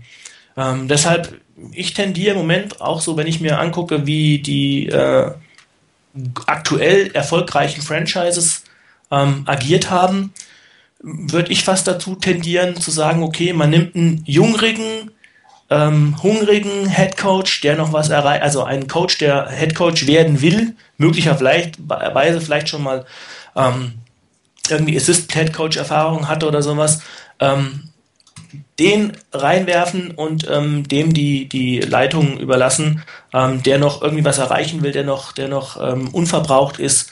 Ich sage mal als Beispiel, so gut, ich pick mir natürlich auch wieder die positiven Beispiele raus. Sean Payton, äh, Jim Schwartz jetzt möglicherweise bei den Lions, mal gucken, wie sich das entwickelt. Todd Haley dieses Jahr bei den Chiefs, ähm, Raheem Morris bei den Bucks. Ähm, Mike Zimmer. Also von daher, es gibt genug ja, also von, es, es, es ähm, gibt auch da wirklich viele, viele Möglichkeiten, die man hat auch. Ähm, also auch da sind auch ein paar Junge dabei. Also wenn man jetzt mal so Namen durchgeht, ähm, wenn man jetzt sagt, okay, man möchte einen Offensive-Minded äh, Coach haben, äh, ich weiß ja nicht, ob die Namen schon mal gehandelt wurden, ähm, äh, Hugh Jackson von den Raiders, immer wieder mal gehandelt, Brian Schottenheimer von den Jets, gefällt mir weniger gut. Äh, Mike Mularkey war schon mal Head Coach bei den Bills, weniger erfolgreich. Jason Garrett bei in Dallas im Moment auch nicht so gut, aber äh, als Interim Head Coach. Und ähm, Pat Shermer von den Rams habe ich irgendwo mal gelesen. Das sind auch so Leute, die irgendwie gehandelt wurden. Also grundsätzlich habe ich äh, im Moment Schwierigkeiten, mir vorzustellen, dass, dass einer zum Beispiel der jetzt in den Kommentatoren-Sessel sitzenden äh, Coaches wirklich eine gute Lösung sein wird. Ich glaube, wenn du einmal äh, deine Millionchen damit verdient hast, äh, ein bisschen im Fernsehstudio zu sitzen, ein paar Filme zu gucken, früh ins Bett zu gehen und ein bisschen durch die Welt zu reisen, ohne große Verantwortung zu tragen, fällt es, glaube ich, durchaus schwer, wieder äh, den, den, extrem stressigen Job eines Headcoaches anzunehmen und das mit der, mit der gleichen Motivation und mit, der, mit, der, mit dem gleichen Elan anzugehen. Und man sieht das jetzt auch sehr gut bei Bill Kauer, finde ich, der sich quasi selber schon wieder ins Gespräch bringen muss, weil er einfach zu lange gewartet hat, weil, weil nach vier Jahren ist, ist sein, sein, sein, sein Credo einfach ein Stück weit in den Bach runtergegangen und, und er ist nicht mehr der Top-Coach, der die letzten Jahre war. Und es gab ja auch genug Gerüchte, dass er noch keine einzige Anfrage hatte, sondern dass er selber äh, dafür sorgt, dass, dass, dass er im Gespräch bleibt. Und äh, das hat schon seine Gründe. Und einer der Gründe ist, dass, dass es viele Headcoaches gab, junge Headcoaches, die vorher halt nicht die Riesenerfahrung in der NFL als Headcoach hatten und die es geschafft haben, die, die NFL ein Stück weit zu modernisieren, die, die mit neuen Methoden, mit neuen Techniken, äh, auch mit neuem Verständnis für die Spieler, die jetzt äh, aus dem College herauskommen, ist ja auch eine andere Generation, ähm, die damit einfach besser umgehen können und da mehr herausholen können. Und, und viele der gestandenen Headcoaches oder sogenannten gestandenen Headcoaches haben auch mal klein angefangen. Sie mussten ja auch mal irgendwo den ersten Job bekommen. Und äh, niemand kann gestandener Headcoach werden, wenn, wenn ständig nur quasi so, so, so eine Rotation der, der guten Zehn oder so stattfindet. Und ähm, es gibt wenige, meiner Meinung nach, auf, auf dem Markt, die jetzt entweder zu haben sind oder die auch vielleicht Ende der Saison äh, verfügbar sein könnten, die jetzt wirklich ähm, so viel gezeigt oder geleistet haben in den letzten Jahren, dass man sie unbedingt als, als Head Coach haben müsste. Also ähm, ich bin fast dafür, ähm, einen, einen wirklich ähm, einen Koordinator zu nehmen, der äh, schon lange genug im Geschäft ist, um das Geschäft auch zu kennen, der schon ein paar Jährchen auf dem Buckel hat. Aber der muss jetzt nicht der, der, der Head Coach für 20 Jahre gewesen sein mit drei Super Bowl-Titeln. Im Gegenteil, ein Head Coach, der einen Super Bowl-Titel hat, hat es extrem schwer, einen zweiten mit einem anderen Team zu gewinnen. Das ist ein, äh, eine statistische Wahrheit und, und äh, da, das ist, zeigt sich auch immer wieder, jedes Jahr. Und ähm, wenn man Erfolg haben will, hilft es manchmal auch vielleicht nicht, den einfachen oder den bekannten Weg zu gehen. Und ähm, Jim Harbaugh wäre natürlich auch eine Option als College Coach. Aber er ist auch einer der wenigen College Coaches, die ich jetzt gerne in der NFL sehen würde, weil die meisten College Coaches äh, nur deswegen gut sind, weil sie ähm, oder so berühmt sind, wie jetzt Nick Saban zum Beispiel oder, oder andere, die, die einfach ähm, an einer Universität sind, die unglaubliches Recruiting-Potenzial hat und wo einfach die Spieler viel, viel besser sind als die Spieler der Gegner, gegen die man in der Regel trifft, wo man auch mit sehr einfachen Mitteln sehr gut aussehen kann. Und wenn sie denn in die NFL kommt, damit einfach nicht umgehen können, dass das Talentlevel bei allen Teams doch sehr ausgeglichen ist und dass man halt nicht mehr mit zwei extrem athletischen Spielern das ganze Spiel bestimmen kann. Das findet einfach nicht statt. Und Jim Harbaugh ist jetzt die Ausnahme. Er hat selber in der NFL gespielt und er kennt das Geschäft. Und, und darum ist er für mich, hatte ich letzte Woche schon gesagt, nicht der klassische College-Coach. Er ist ein, ein NFL-gestandener ähm, Coach, der jetzt seinen ersten Head-Coach-Job im College hatte. Aber er ist nicht der College-Coach. Und darum würde ich ihn zum Beispiel, bei anderen College-Coaches hätte ich echt meine Schwierigkeiten. Also für mir wäre es lieber, einen, einen Offense-Coordinator zu nehmen, der wirklich lange Offense-Coordinator ist und äh, der dann seinen ersten, auch gerne seinen ersten Head-Coaching-Job bekommt und der das Team dann einfach umbiegen kann. Also nur weil jetzt Single und Harry und Nolan ähm, nicht, nichts als erste Headcoaches gebracht haben, heißt es nicht, dass man das nochmal nicht nochmal machen sollte. Vielleicht immer einfach keinen der Mike heißt, vielleicht liegt es auch am Namen. Ich weiß es nicht. Also ich, ich habe eben auch mal Jim Harbour extra rausgelassen aus der, aus der Liste. Ähm, weil ja schon einige ob wir uns auf dem Board mal gefragt haben, was wir immer mit Jim Harbaugh haben. Ähm, also ich habe ein bisschen mal gelesen und mal ein bisschen rumgesucht über ihn. Fand ich eigentlich ganz interessant. Er war 14 Jahre in der NFL Spieler und das Interessante dabei war, die letzten acht Jahre hat er bereits als Offensive Assistant gearbeitet in Western Kentucky, also zur Zeit, als er noch Spieler war. Mhm. Das heißt, irgendwo habe ich den Eindruck, er war sich relativ früh darüber im Klaren, dass er gerne in diese Coaching-Schiene gehen möchte. Ähm, danach hat er dann noch ähm, ein paar Jahre, was heißt zwei oder drei Jahre, glaube ich, bei den Raiders ähm, als Offensive Assistant und als Quarterbacks Coach gearbeitet und ist danach im College direkt Head Coach geworden. Hat ähm, in San Diego ähm, erstmal auf einer kleineren Stufe ähm, einen Turnaround geschafft und jetzt äh, Stanford einen Turnaround nach vier Jahren und zwar einen gewaltigen. Und von daher, also das, was er geleistet hat, ähm, ist wirklich nicht zu unterschätzen. Klar, eine Gefahr oder eine, eine Sicherheit, dass es in der NFL als Headcoach schaffen wird, ähm, wird man nie bekommen. Also das ist, hat ja Rainer eben schon gesagt, das hat man weder bei einem gestandenen Headcoach noch bei einem, bei einem jungen Headcoach. Aber vor ich, allem, vor allem, allem, du, siehst, du siehst es doch jetzt bei den, bei den ganzen Veteranen. Also ähm, Mike Shanahan, ein Grauen, was der in Washington angerichtet hat. Das letzte Jahr von, von noch der nächste Mike, ähm, Mike ähm, Holmgren, was er in, in Seattle, das, das zugrunde gerichtet letztendlich die, die Franchise. Ähm, Wade Phillips, einfach grauenhaft, was er in Dallas geleistet hat. Also die, die relativ viele gestandene Headcoaches versagen zurzeit, weil ich glaube, sie sind einfach nicht mehr auf, dem Hö auf der Höhe der Zeit. Klar, das kann gut sein. Und wenn man jetzt nochmal weiterdenkt, was du eben gerade gesagt hast, nimm mal die, die ähm, Head Coaches Kandidaten, die im Moment im Fernsehsessel sind, nimm die mal raus, sprich John Gruden und Brian Billick. Ähm, dann bleiben nicht mehr wirklich viele übrig. Dann, dann, dann fallen mir persönlich im Moment nur hm, Personen ein, die Defensive Head Coaches wären. Mhm. Sprich, Bill Cower, ähm, Tony Dungy, die verfügbar oder ohne Job sind im Moment. Ähm, möglicherweise, ähm, der ja so ein bisschen als Geheimtipp bei den 49ers immer gehandelt wird, aber auch Defensive minded ist Jeff Fisher. Je nachdem, wie die Titans ähm, sich verhalten in der Offseason. Und ähm, den ich aber auch nicht brauche, John Fox. Ja, oh Gottes ähm, Willen. Also von daher, da ist einfach auch nicht viel auf dem Markt, was mir zusagen würde. Und es wird noch kommen, Marvin Lewis, auch immer der Defense-Koordinator. Auch Defense. Den, den, den, den, nehme ich gerne als Defensive-Koordinator. Wenn ich zu einer 4-3 wechsle, habe ich nichts dagegen. Jo. Aber nicht als Head Coach. So, was wird dann? Gary Kubiak wird wahrscheinlich frei werden, auch nicht zwar Kann von mir aus Offensive Coordinator jo. werden, wenn ich eine West Coast Offense spielen genau. will. Genau. Aber wenn du sonst guckst, ähm, Coughlin falls er tatsächlich von den Giants entlassen werden wird, was ich nicht glaube, falls sie in die Playoffs kommen, das würde mich extrem wundern und ich bin ziemlich sicher, dass die Giants in die Playoffs kommen werden, das heißt, er wird bleiben. Ähm, was könnte sonst noch sein? Ähm, gut, Leslie Frazier wird in Minnesota wahrscheinlich weiterbleiben. Ähm, in das Haus wird John Fox entlassen, den brauchen wir nicht. Ähm, bei den Cardinals wahrscheinlich Ken Wissenhand entlassen werden, den brauchen wir auch nicht.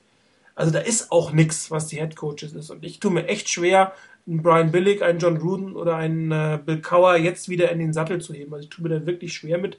Zumal bei John Gruden bin ich mir einfach nicht sicher, wie gut er als Coach ist.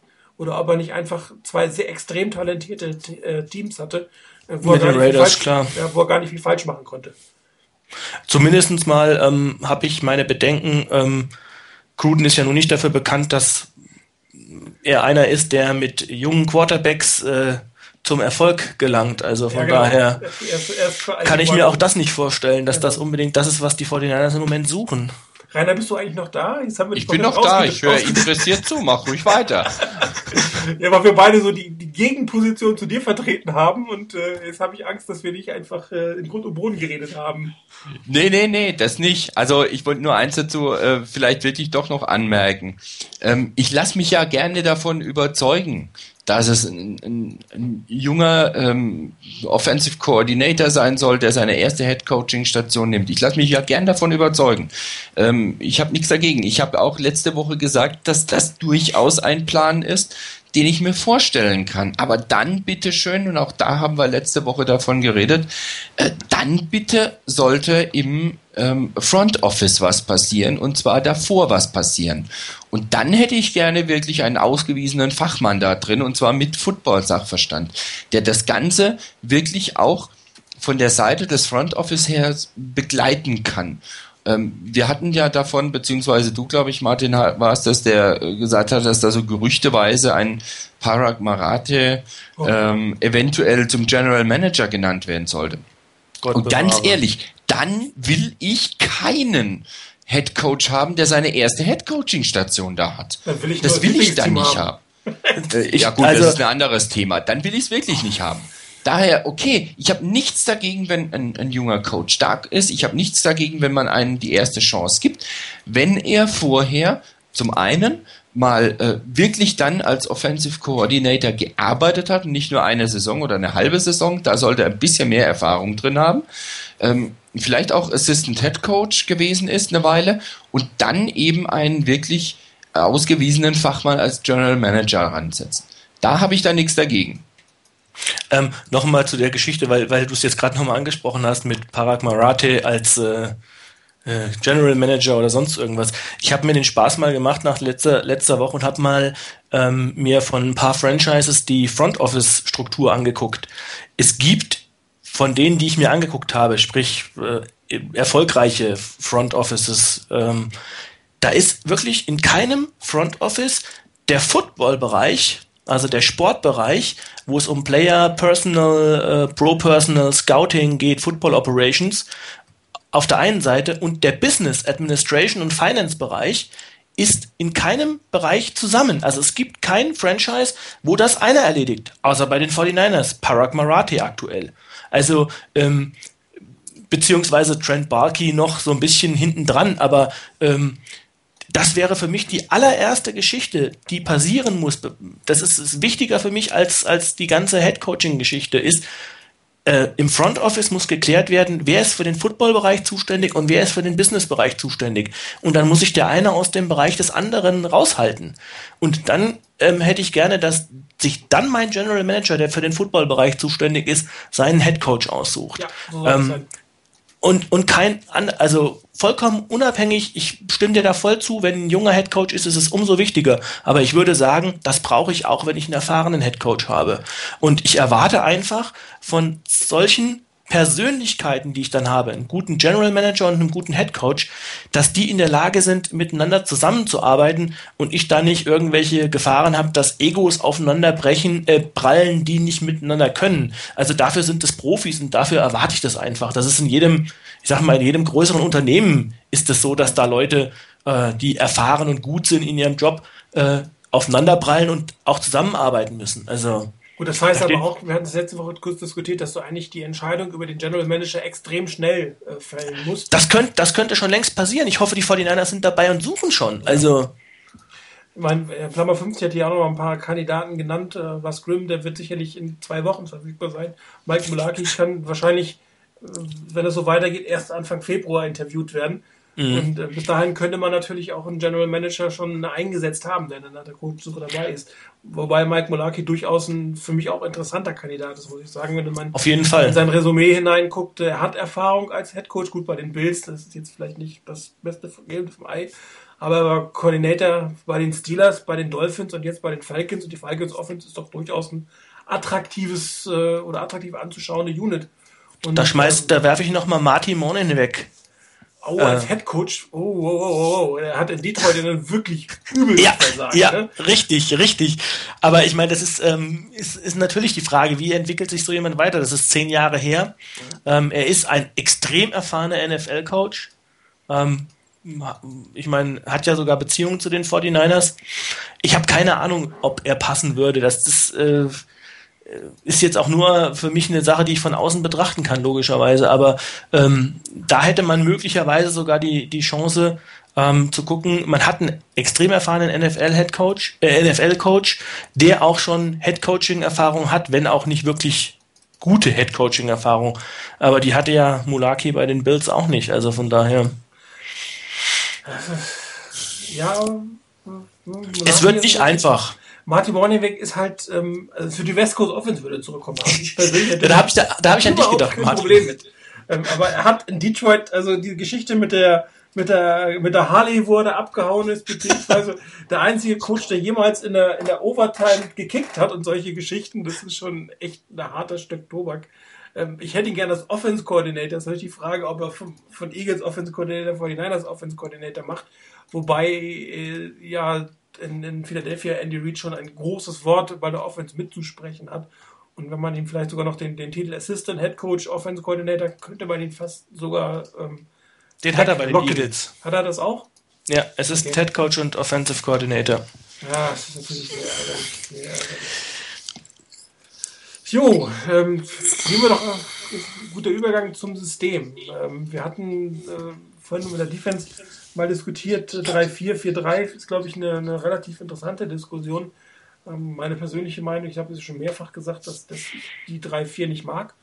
Ähm, es gibt viel zu wenig herausragende Spieler auf der Nose-Tackle-Position und wirklich vernünftige Ends bzw. Outside-Linebacker in Summe, äh, dass so viele Teams 3-4 spielen können, wie es zurzeit tun. Und ähm, ich glaube auch, dass das Personal, was da ist, jetzt schon viel besser für eine 4-3 geeignet ist als für eine 3-4. Man könnte Justin Smith wieder auf End spielen lassen. Man könnte Manny Lawson auf End spielen lassen, was er aber in North Carolina gemacht hat. Ähm, man bräuchte vielleicht nicht mal Ray Franklin zu, signen. Man könnte mit den vorhandenen Defense Tackles spielen und ähm, die Linebacker, also Patrick Willis wird ganz sicher auch äh, Mittellinebacker in der 4-3 spielen können. Ähm, plus, ähm, wen haben wir noch? Ähm, Brooks vielleicht als Outside Linebacker. Und äh, gut, wie Harrison sich jetzt in der 4-3 machen würde, kann ich schlecht beurteilen. Aber an sich ist das in der, in der Front 7 das Personal meiner Meinung nach für die 4-3 fast besser geeignet als für eine 3-4. Und darum wäre ich extrem glücklich, wenn ein Headcoach kommen würde, der das System wieder umstellt und zwar konsequent umstellt, ähm, dann auch vielleicht mit dem vorhandenen Personal den Pass Rush verbessert und ähm, mal sehen. Also für mich persönlich wäre das, glaube ich, ein Schritt in der Defense zum Erfolg, wenn man, wenn man äh, zurückgehen würde auf, auf etwas, was ähm, mir persönlich einfach mehr liegt von, von der Art und Weise. Also ich persönlich habe kein Problem damit, wenn die Niners grundsätzlich eine 3-4 weiterspielen würden. Ähm, ich finde die Defense von den Möglichkeiten her, von den Optionen her wirklich äh, sehr verlockend. Aber du hast natürlich recht, es muss das Personal dafür da sein. Und ähm, du brauchst wirklich einen absolut dominanten Nose-Tackle, damit du das spielen kannst. Du brauchst die Outside-Linebacker entsprechend und alles drum und dran. Das muss alles passen, das muss ineinander greifen. Dass das bei den Niners durchaus funktionieren kann, hat man ja auch gesehen. Es ist ja jetzt nicht so, dass wir jetzt seit Jahr und Tag über eine furchtbar grausam schlechte Defense sprechen. So ist es ja nicht. Die Defense hat ja schon besser gespielt. Ähm, und da gibt es dann wieder eine ganze Überlegung, eine ganze Reihe an Gründen, warum das sein könnte. Individuell, dass die Spieler das nicht bringen, dass die, das Playcalling nicht passt, das Motivationslevel fehlt, was auch immer. Das letztendlich dabei ist. Ähm, ich habe kein Problem, wenn die Niners mit einer 3-4 weitermachen, wenn entsprechend die Leute dann da sind, das Personal da ist. Aber wie du gesagt hast, mit dem jetzt vorhandenen Personal könnte man sicherlich auf eine 4-3 umsteigen und eine 4-3 spielen und das durchaus erfolgreich spielen. Und es wäre vielleicht auch etwas einfacher noch mit Defensive Tackle und ähnlichem zu arbeiten oder zu holen, wenn man, wenn man holen muss, ähm, als bei einer 3-4. Ähm, aber da sind wir auch wieder beim Thema und da drehen wir uns dann irgendwann doch irgendwann mal im Kreise. Es ist eine Frage, was auch der Head Coach machen möchte.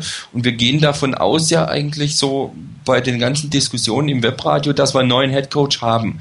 Und dann ist sicherlich die Frage, was will der spielen lassen, was will der machen, wie entscheidet er sich bei den Leuten, ähm, die vorhanden sind. Vielleicht sagt er sich, okay, dann machen wir eine 4-3, weil die Leute einfach besser sind und ich den Umbau zum Beispiel gar nicht haben möchte auf eine 3-4, ähm, beziehungsweise die Leute holen möchte, dass die 3-4 besser funktioniert. Ähm, von daher, ich bin, was das Spielsystem in der Defense angeht, ähm, sicherlich offen. Ähm, da soll der, der Head Coach entscheiden, was er gerne haben möchte, dann aber auch bitte einen entsprechenden Koordinator haben, der der die Expertise mitbringt und nicht jetzt was völlig Neues lernen muss. Und ähm, dann auch dafür sorgen, dass die Spieler, zum einen die richtigen Spieler da sind, die das Talent mitbringen und dann aber, da sind wir wieder beim Punkt von vorhin, dass die Spieler, die da sind, dann auch gemäß ihrer Stärken eingesetzt werden können. Ähm, was die Offense angeht, ähm, ich bin da ganz bei dir, Martin. Ich habe da nichts dagegen, wenn die West Coast Offense zurückkommt. Und ich glaube, dass die allermeisten auch auf dem Board jetzt damit kein Problem haben, wenn die West Coast Offense zurückkommen würde. Ehrlich gesagt, ähm, ich glaube nicht, dass sie zurückkommt, weil die West Coast Offense eigentlich fast gar nicht mehr gespielt wird, in der ganzen Liga nicht. Ja gut, das heißt, heißt ja aber nicht, dass ich nichts dagegen haben kann. Also ich hätte immer noch, immer noch nichts dagegen. Also bitte lass mir doch das, dass ich, dass ich das gerne zurückhaben möchte. Ähm, Ob es jetzt nicht gespielt wird oder so, ist ein ganz anderes Thema. Ich würde sie trotzdem gerne zurückhaben. Aber ähm, ja, deswegen, sie hat den Grund, warum sie nicht mehr gespielt wird. ja klar, natürlich. Ich meine, dass sie nicht mehr in der in ihrer Reinform gespielt werden kann, dass natürlich neue Elemente reinkommen und dass du nicht davon sagen kannst, es ist eine klassische ähm, West Coast Offense. Darüber sind wir uns, denke ich, einig, dass natürlich neue Elemente reinkommen müssen und was was anderes passieren muss zwischendurch, ist klar. Aber vom Grundprinzip her hätte ich da nichts dagegen.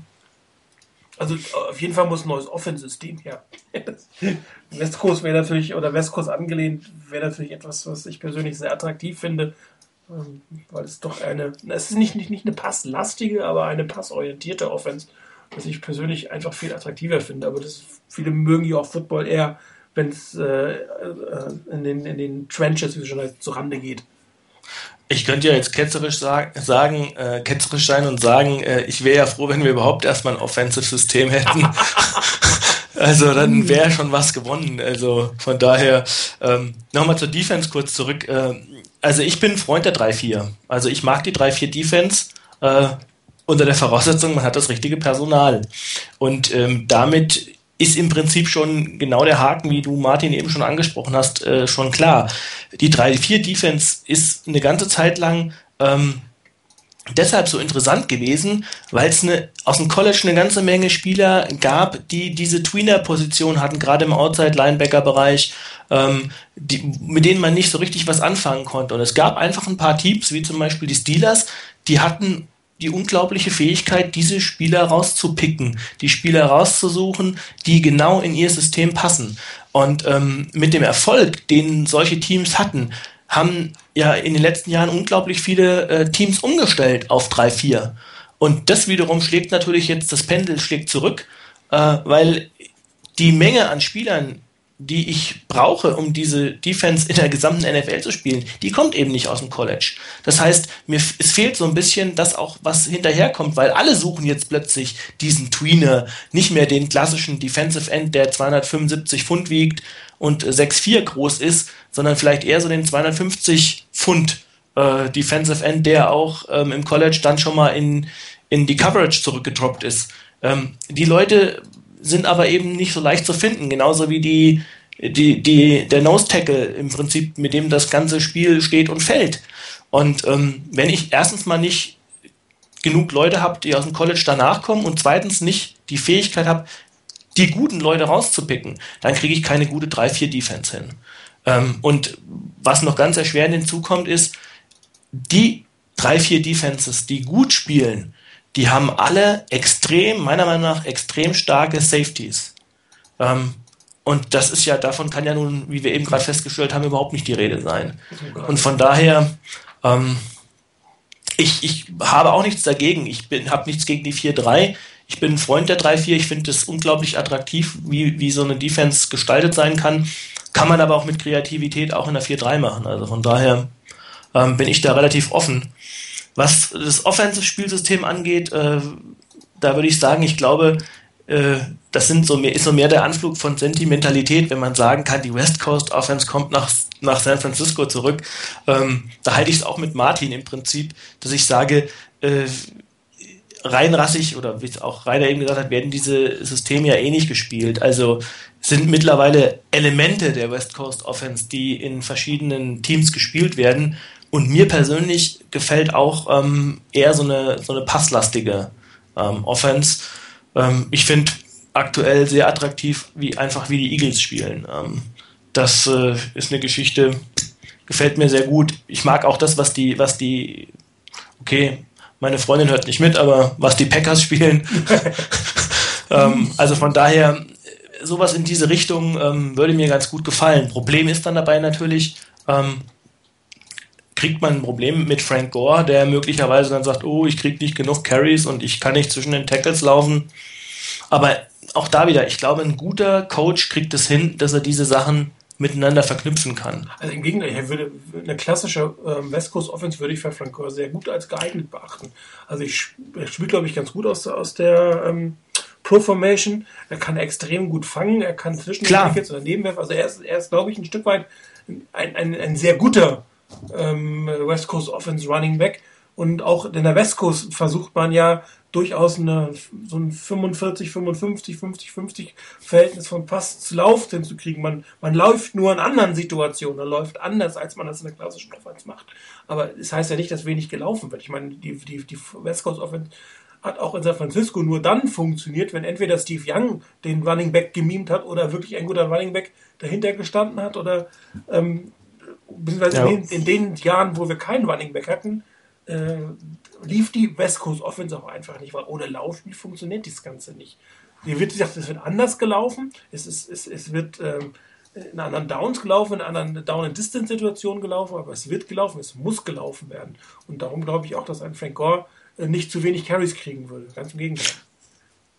Ja, ich glaube, ich glaube auch, ähm, es ist einfach, er würde anders eingesetzt werden. Ich glaube, er, er kriegt seine, seine, seine ähm, Touches kriegt er im Spiel, ganz klar. Er kriegt sie eben nur nicht, dass er, was er sich 25 Läufe durch die Mitte hat, ähm, wo, es ja mal immer wieder mal so das, das Gerücht einfach in die Welt gesetzt wurde. Ich weiß nicht, ob man das anders sagen kann, dass er so viele Carries braucht, um warm zu werden und dass er erst am Ende des, des Spiels gut wird und solche Geschichten. Ich glaube, wenn ich einem Frank Gore ähm, die Möglichkeit gebe, dann ähm, macht er auch diese Sachen. Das hat er ja auch häufig genug gezeigt, dass er, was weiß ich, ein Screen oder sowas nach vorne tragen kann, ähm, dass er da wirklich total auch, auch da effektiv ist. Er ist kein, er ist kein, keiner, der jetzt, ähm, was weiß ich, die 50 Yards den, den, den Defensive Backs wegläuft, das ist klar. Aber das braucht man ja auch da nicht unbedingt. Also, die, wie gesagt, ich hatte vorhin schon angedeutet, die, die West Coast Offense hat ja einen Grund, warum sie nicht mehr gespielt wird, weil die Teams einfach herausgefunden haben, wie man sie stoppen kann weil zu viele Teams das am Ende gespielt haben und äh, zu erfolgreich waren und dementsprechend hat man äh, Möglichkeiten gefunden, diese Offense auch auseinanderzunehmen. Und äh, darum spielt man sie, kann man sie gar nicht mehr reinrassig spielen. Man hat viele Elemente, gerade die Packers haben viele Elemente wie, wie Screens mit hereingebracht, die eigentlich vorher gar nicht in diese Offense reingehört haben.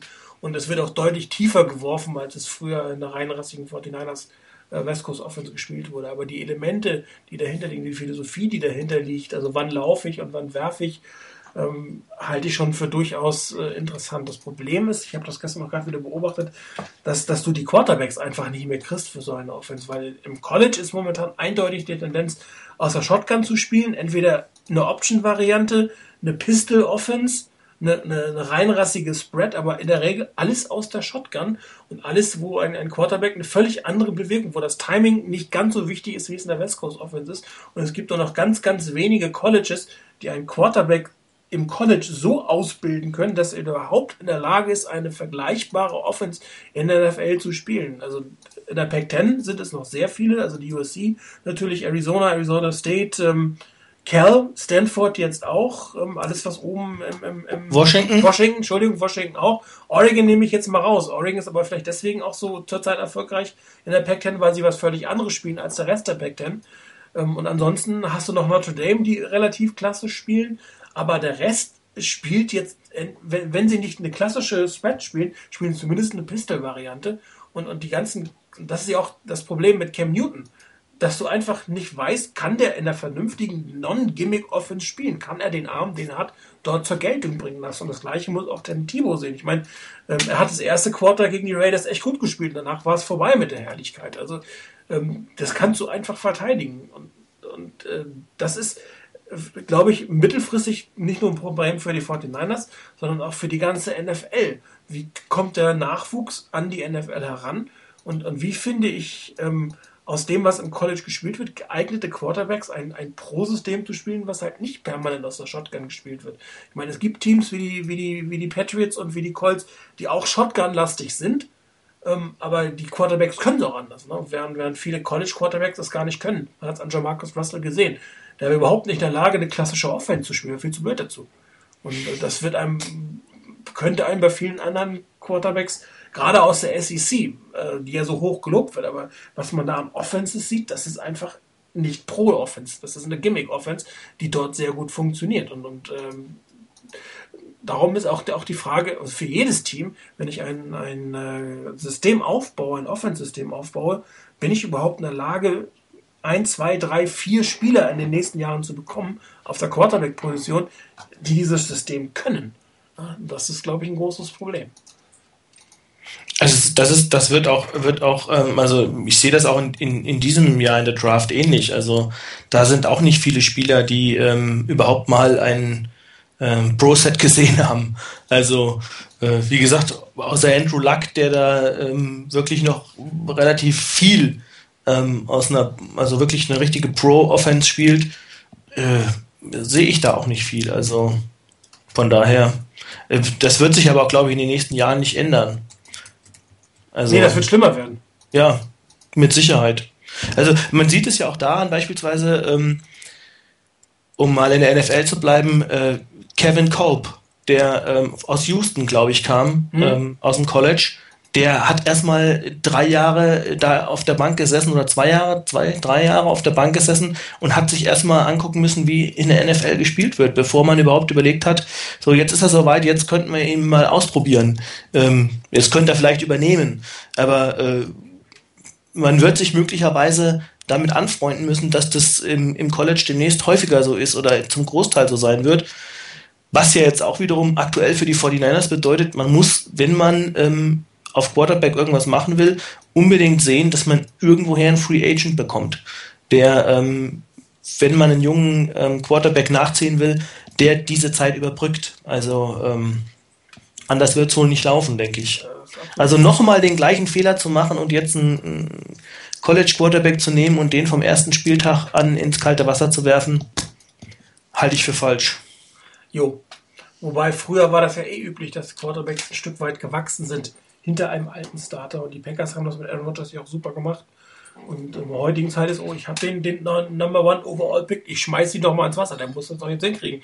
Schließlich habe ich 50 Millionen für ihn bezahlt. Vielleicht wird auch das anders werden, wenn die Jungs einfach nicht ganz so viel Geld verdienen. Dann haben sie auch die Zeit zu reifen, in einem System zu reifen, zu gucken und zu lernen. Und dann habe ich natürlich auch die Chance, einen, einen, einen äh, Shotgun-Quarterback richtig langsam an das klassische unterm Center snappen zu gewöhnen. Also das, das neue CBA, was hoffentlich bald kommt und was diese Rookie Wage Scale hoffentlich bringen wird, könnte wieder diesem Trend entgegenwirken, dass man nämlich Quarterbacks wieder entwickeln kann und nicht einfach ins kalte Wasser wirft und nach mir die Sinnflut. Also dann hätte die, dann hätte eine solche Vereinbarung im CBA natürlich eine, wie ich finde, völlig richtige Wirkung.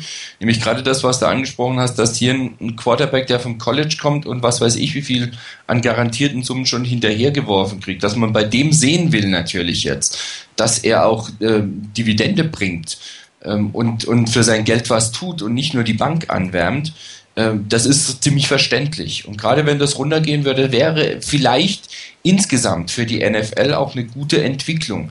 Gerade wenn, ähm, ich bin nicht so im College-Football drin wie ihr beide, gerade wenn das im College eben eine Entwicklung ist, die immer stärker in diese Richtung geht, ähm, eine Offense zu spielen, die so in der, in der NFL entweder nicht oder eben nicht so gespielt werden kann, dann ist es sicherlich eine Idee und eine richtige Richtung, in die man sich entwickeln würde, wenn man dann die Quarterbacks, auch wenn sie früh genommen werden, wenn sie früh gedraftet werden, dass man diesen Quarterbacks wirklich die Zeit gibt, hier ähm, sich zu entwickeln, weiterzukommen, vorwärts zu kommen, zu lernen und dann erst wirklich zum Einsatz zu kommen. Das wäre sicherlich ein positiver Nebeneffekt von dem, dass, den, dass man den Rookies nicht so furchtbar viel Geld hinterherwirft, ohne dass sie in der NFL irgendwas geleistet haben dafür. Also das, ich glaube, das ist ein absolut notwendiger Schritt. Einmal ist das finanzielle Risiko für die Teams irgendwann nicht mehr tragbar, aber auf der anderen Seite, ich erinnere mich noch so vor zwei, drei Jahren, da hat man gesagt, oh, guck mal, da spielen die jetzt eine Spread-Offense oder das ist ja ganz lustig, lass uns das mal angucken.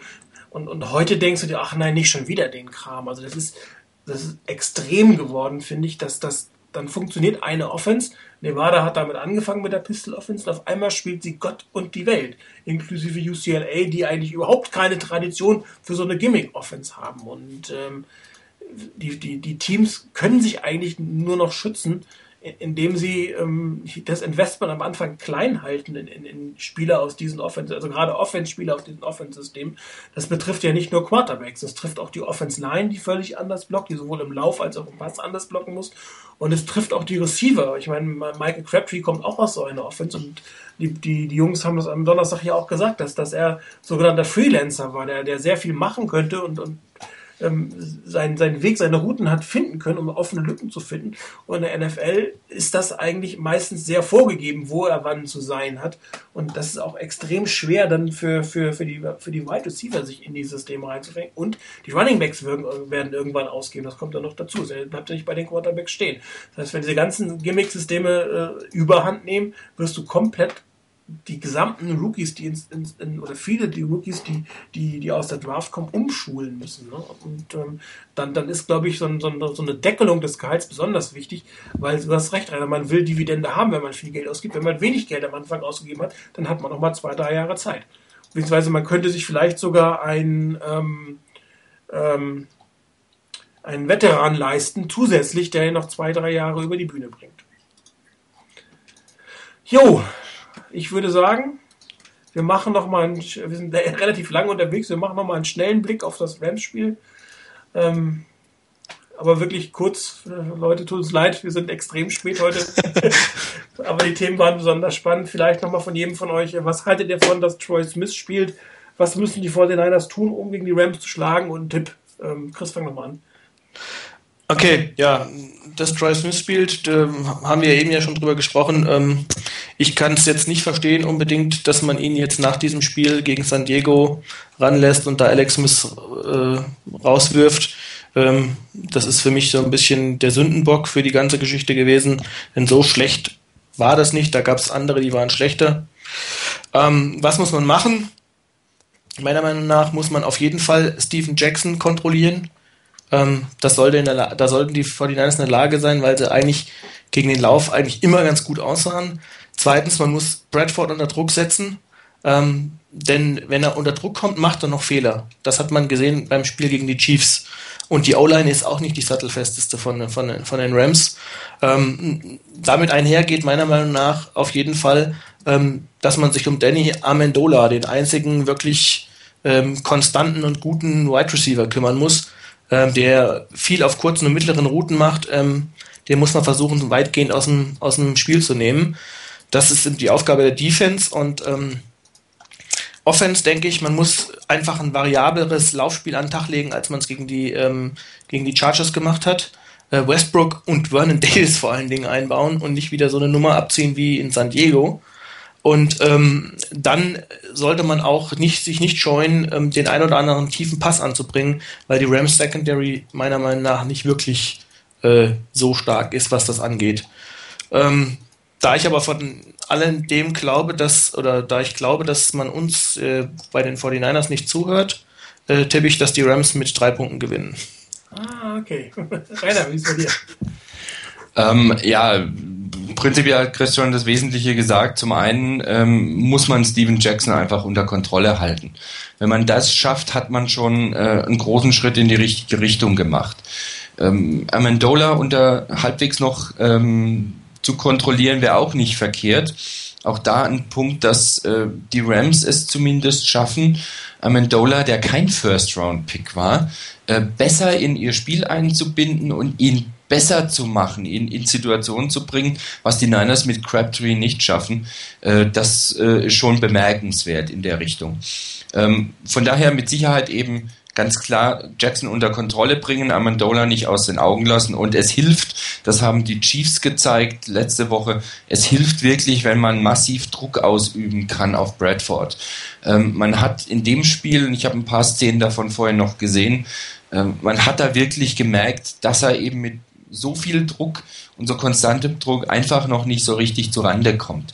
Und da muss man ihn hinbringen. Wenn man das alles drei schafft, dann hat man eine gute Chance. Ähm, auf der Defensivseite. Ähm, wenn man die Offense-Seite anschaut, ist klar, die Niners müssen kreativer werden. Sie müssen aufhören mit diesen unsinnigen Plays, wie zum Beispiel einen, einen Screen zu werfen, den keiner von beiden richtig werfen kann. Ähm, man muss kreativer werden. Westbrook, auch das hatten wir schon angesprochen, Westbrook endlich mal über Außen oder ihn auch ins Passspiel einzubinden, wäre sicherlich eine sinnvolle Alternative. Und genau das, was wir vorhin auch als Kritikpunkt hatten, ähm, was eben nicht geklappt hat gegen die Chargers, war ähm, Crabtree und vor allen Dingen natürlich auch Vernon Davis wirklich richtig ins Passspiel mit einzubinden. Das muss funktionieren. Wenn das klappt, haben die Niners eine echte Chance, das Spiel zu gewinnen. Ich bleibe auch dabei, dass die Niners das durchaus schaffen können. Ähm, drei Punkte vor für die Niners. Mit, mit viel, viel Hoffnung und nicht so arg viel Überzeugung allerdings. Okay. Ähm, ja, also grundsätzlich, ähm, Sam Bradford ist immer noch ein Rookie und ähm, die Kansas City Chiefs haben es letzte Woche gezeigt, dass er ein Rookie ist und haben gezeigt, wie man gegen ihn spielen kann und die 49ers haben es ja auch versucht, gegen San Diego ein bisschen Druck aufzubauen. Es ist ihnen nicht sonderlich gut gelungen. Das muss man einfach verbessern. Ähm, hier, hier, hier kann man eigentlich nur ähm, aus, dem, aus dem ersten Spiel lernen, dass das wirklich wenig tiefe Bälle kam. Wenn kam, kamen sie auf Amendola. Das muss man, den muss man einfach ähm, im Griff bekommen haben. Und ansonsten, wenn man entsprechend Druck auf, auf Sam Bradford ausüben kann, würde sich das Spiel oder würde sich das Spiel komplett auf Steven Jackson verlagern. Und Steven Jackson wurde von den 49ers letztes Zeit ja doch in der Regel relativ gut ähm, kontrolliert. Ähm, da gab es auch Ringbacks, die deutlich mehr Erfolg hatten. Und ähm, er ist jetzt auch nicht mehr die Scoring-Maschine.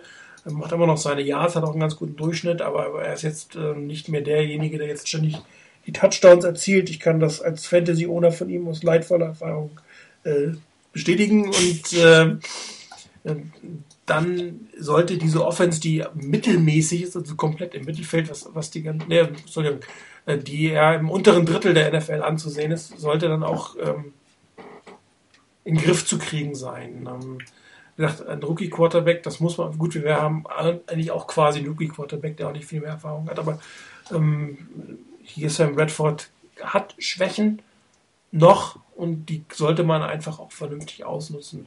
Auf der defensiven Seite weiterhin Tackling, Tackling, Tackling, Tackling, Tackling und nochmal Tackling. Auf der offensiven Seite habe ich jetzt ein extrem ungutes Gefühl. Also Troy Smith hat äh, einen klaren Abwärtstrend gehabt. Er hatte ein wirklich sehr gutes Spiel. Das war gegen die Rams, aber die haben ihn jetzt wirklich ausgiebig beobachten können in der Analyse. Und ähm, ich glaube nicht, dass es irgendeinen Vorteil bringt für die 49ers, dass Troy Smith spielt. Und ich hoffe, dass die 49ers auch, sobald das deutlich wird, die Notbremse ziehen und die Quarterback im Spiel auch einmal austauschen. Ähm, ich würde mir von Alex Smith mehr erwarten. Grundsätzlich ähm, muss das Spiel balancierter sein man muss mehr Plays generieren, also Third Downs verwandeln. Die den haben in Summe viel zu wenig Plays, viel, viel, viel zu wenig Time of Possession. Hier muss man besser werden. Ähm, noch so ein Spiel von Vernon Davis und der flippt wahrscheinlich komplett aus, dass er überhaupt nicht mehr in die Offense mit eingebaut wird und das zu Recht als einer der besten Offense-Spieler. Und die O-Line muss wieder dahin, wo sie so Mitte der Saison mal gestanden hat. Dann hat man durchaus eine Chance. Ich glaube auch, man gewinnt dieses Spiel mit Hängen und Würgen wird wieder eine knappe Angelegenheit werden und so können wir zumindest auf den letzten Endspieltag äh, übernächste Woche ähm, freuen. Also mein Tipp, wir siegen mit einem Punkt. mhm. Das ist knapp. Gut, dann gehen wir noch einmal kurz durch die anderen Spiele der NFC West. Zwei an der Zahl sind es. Rainer, äh, wie sieht's aus? Äh, deine Tipps für die beiden Begegnungen. Das sind äh, Seattle in Tampa Bay und das zweite Spiel ist Dallas in Arizona. Ähm, ja, normalerweise hätte ich jetzt gesagt, dass die, die Cowboys bei den Cardinals deutlich gewinnen, ähm, aber die Cowboys sind auch ein bisschen eine Art Wundertüte an der Geschichte.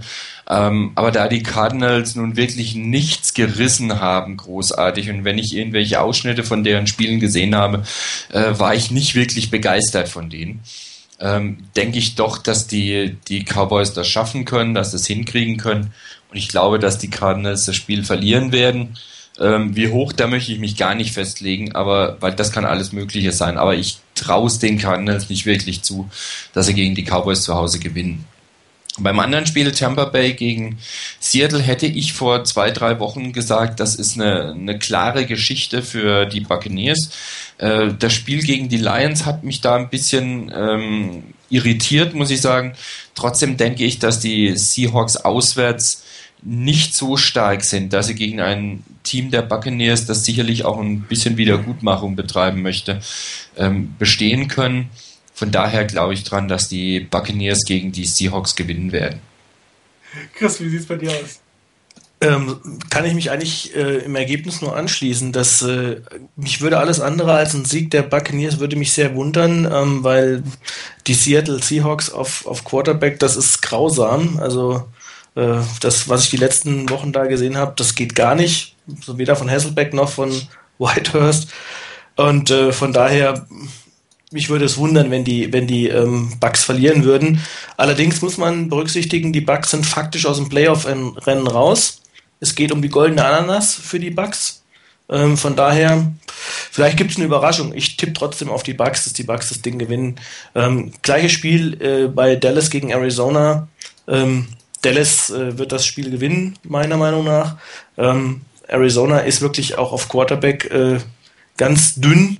Ähm, Skelton hat sein erstes, seinen ersten Start, glaube ich, letzte Woche gehabt. Ähm, und man hat gesehen, dass das noch mit sehr vielen Schwierigkeiten verbunden ist. Und von daher, ich kann mir nicht vorstellen, dass, äh, dass die das äh, Spiel gegen, gegen Dallas gewinnen. Also von daher beides mal gegen die NFC West Teams.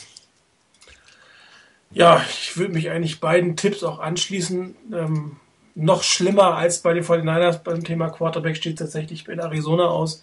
Ähm, die haben jetzt überhaupt keine vernünftige Nachfolgeregelung für Kurt Warner gehabt. Ähm, ein absoluter Reinfall mit Matt Leinert, den ja auch viele bei den 49ers äh, damals sich gewünscht hatten. Ähm, relativ gut, dass er, dass er nicht geholt wurde. Er hätte wirklich überhaupt kein Upgrade, wäre überhaupt kein Upgrade zu Alex Smith gewesen. Und was da auf Quarterback und auch sonst im Team abgeht, geht auf keine Kuhhaut mehr. Und dann die Dallas Cowboys sind mit ihrem neuen Coach ein bisschen im Aufwind. Und John Kittner hat ja auch letzte Woche gar nicht mal so schlecht gespielt.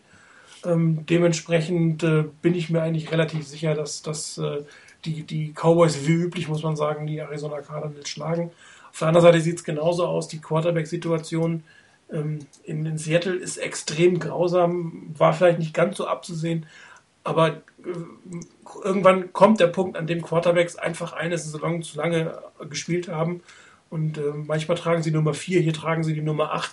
Ähm, es ist wirklich eine extrem schlechte Saison von Matt Hasselbeck und äh, ich glaube auch, er wird nicht starten. Und äh, auf der anderen Seite, die Tampa Bay Buccaneers werden einige Wut in den Knochen haben über das verlorene Spiel gegen die Lions, das sie die Playoffs gekostet hat. Und äh, es ist ein junges, aufstrebendes Team, von dem ich mir ganz sicher bin, dass sie bis zum Umfallen zum, zum Schluss kämpfen werden, auch um die Positionen fürs nächste Jahr.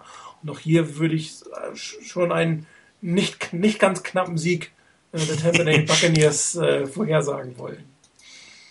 Jo, Colin lassen wir heute, ist eh keiner online außer uns und dementsprechend kommen wir zu unserem beliebten Rubik-Spiel der Woche. Und äh, fangen wir mit Rainer mal an. Rainer, dein Spiel der Woche. Ja, ich habe lange geschwankt. Ähm, eigentlich Game of the Week müsste das Monday Night Game sein, Falcons gegen Saints. Äh, wirklich ein Top-Duell, allerdings ähm, die Saints halt zwei Spiele zurück, weil sie eben in Baltimore verloren haben. Und deshalb habe ich mich für ein anderes Spiel entschieden als Game of the Week und das ist ähm, Bears gegen Jets. Der Hintergrund ganz einfach, die Bears haben zwar ähm, bereits ihre Division gewonnen. Äh, aber die spielen halt wirklich auch noch darum, ob sie nicht vielleicht die Chance haben, in der ersten Runde eine Bye Week zu haben. Äh, dazu dürfen sie sich eigentlich keinen Ausrutscher erlauben. Und die Jets ihrerseits sind eigentlich, ja, würde ich sagen, fast sicher in den Playoffs. Ähm, denn dass die, die Jaguars oder die Chargers sie da noch irgendwie abfangen ähm, über den zweiten Platz, kann ich mir irgendwie nicht vorstellen. Trotzdem finde ich, dass es ein sehr interessantes äh, Match ist, denn für die Jets geht es auch schon noch ein bisschen was drum, äh, sich halbwegs ordentlich einzuspielen. Ähm, und für die für die Bears ganz klar der Punkt, sie werden ähm, versuchen, die erste Runde frei zu haben. Und dazu müssen sie einfach gewinnen. Ich denke, dass es ein sehr interessantes Duell geben kann. Vor allen Dingen, weil die Jets eben ähm, letzte Woche dann eben auch gewonnen haben in einem äh, recht engen Spiel, auswärts auch. Jetzt müssen sie schon wieder auswärts. Für mich ähm, deshalb Game of the Week eben Jets zu Gast bei den Bears und ich glaube, dass die Bears kleinen Ticken vorne sind und knapp gewinnen werden. Ja, jetzt bin ich gespannt, ob dieser Chris auch mehrere Games of the Week hat oder sich auf eins einschießen kann. Das, diese, die, du stellst mir nicht ernsthaft diese Frage, was ich als Game of the Week habe, oder? Martin, Doch. du müsstest das wissen. ah, lass mich raten. Moment, ich rate mal kurz. Ich, ich darf gar kein anderes haben. oder? Ja, genau. Nein, natürlich, mein Game of the Week sind die Giants bei den Packers. Also ähm, da gibt's auch gar kein Vertun. Das, äh, ich habe die anderen beiden Spiele, die, die Rainer ähm, auch genannt hat, ähm, auch mit im, im Hinterkopf gehabt, aber habe mich dann relativ klar für das Spiel Giants gegen Packers entschieden, äh, für das Spiel entschieden, einfach weil es dort um extrem viel geht, nämlich um den letzten Wildcard-Platz äh, in der NFC. Ähm, dank des äh, Siegs der Philadelphia Eagles letzte Woche, die haben uns dann hier quasi ein Endspiel serviert.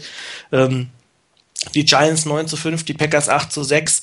Ähm, einer von beiden wird den, den, den letzten Wildcard-Platz bekommen und da geht's halt richtig um viel. Also ähm, von daher ähm, ein sehr, sehr interessantes Spiel. Die anderen beiden, da hatte ich den Eindruck, geht's um ein bisschen weniger mehr so um die Kosmetik vielleicht bei den, bei den, ähm, welchen Platz man einnimmt und ähm, von daher Giants gegen Packers und ich, wie ist es anders zu erwarten, tippe auf einen Sieg der Packers. Echt? Ich dachte, du wenigstens auf die Giants.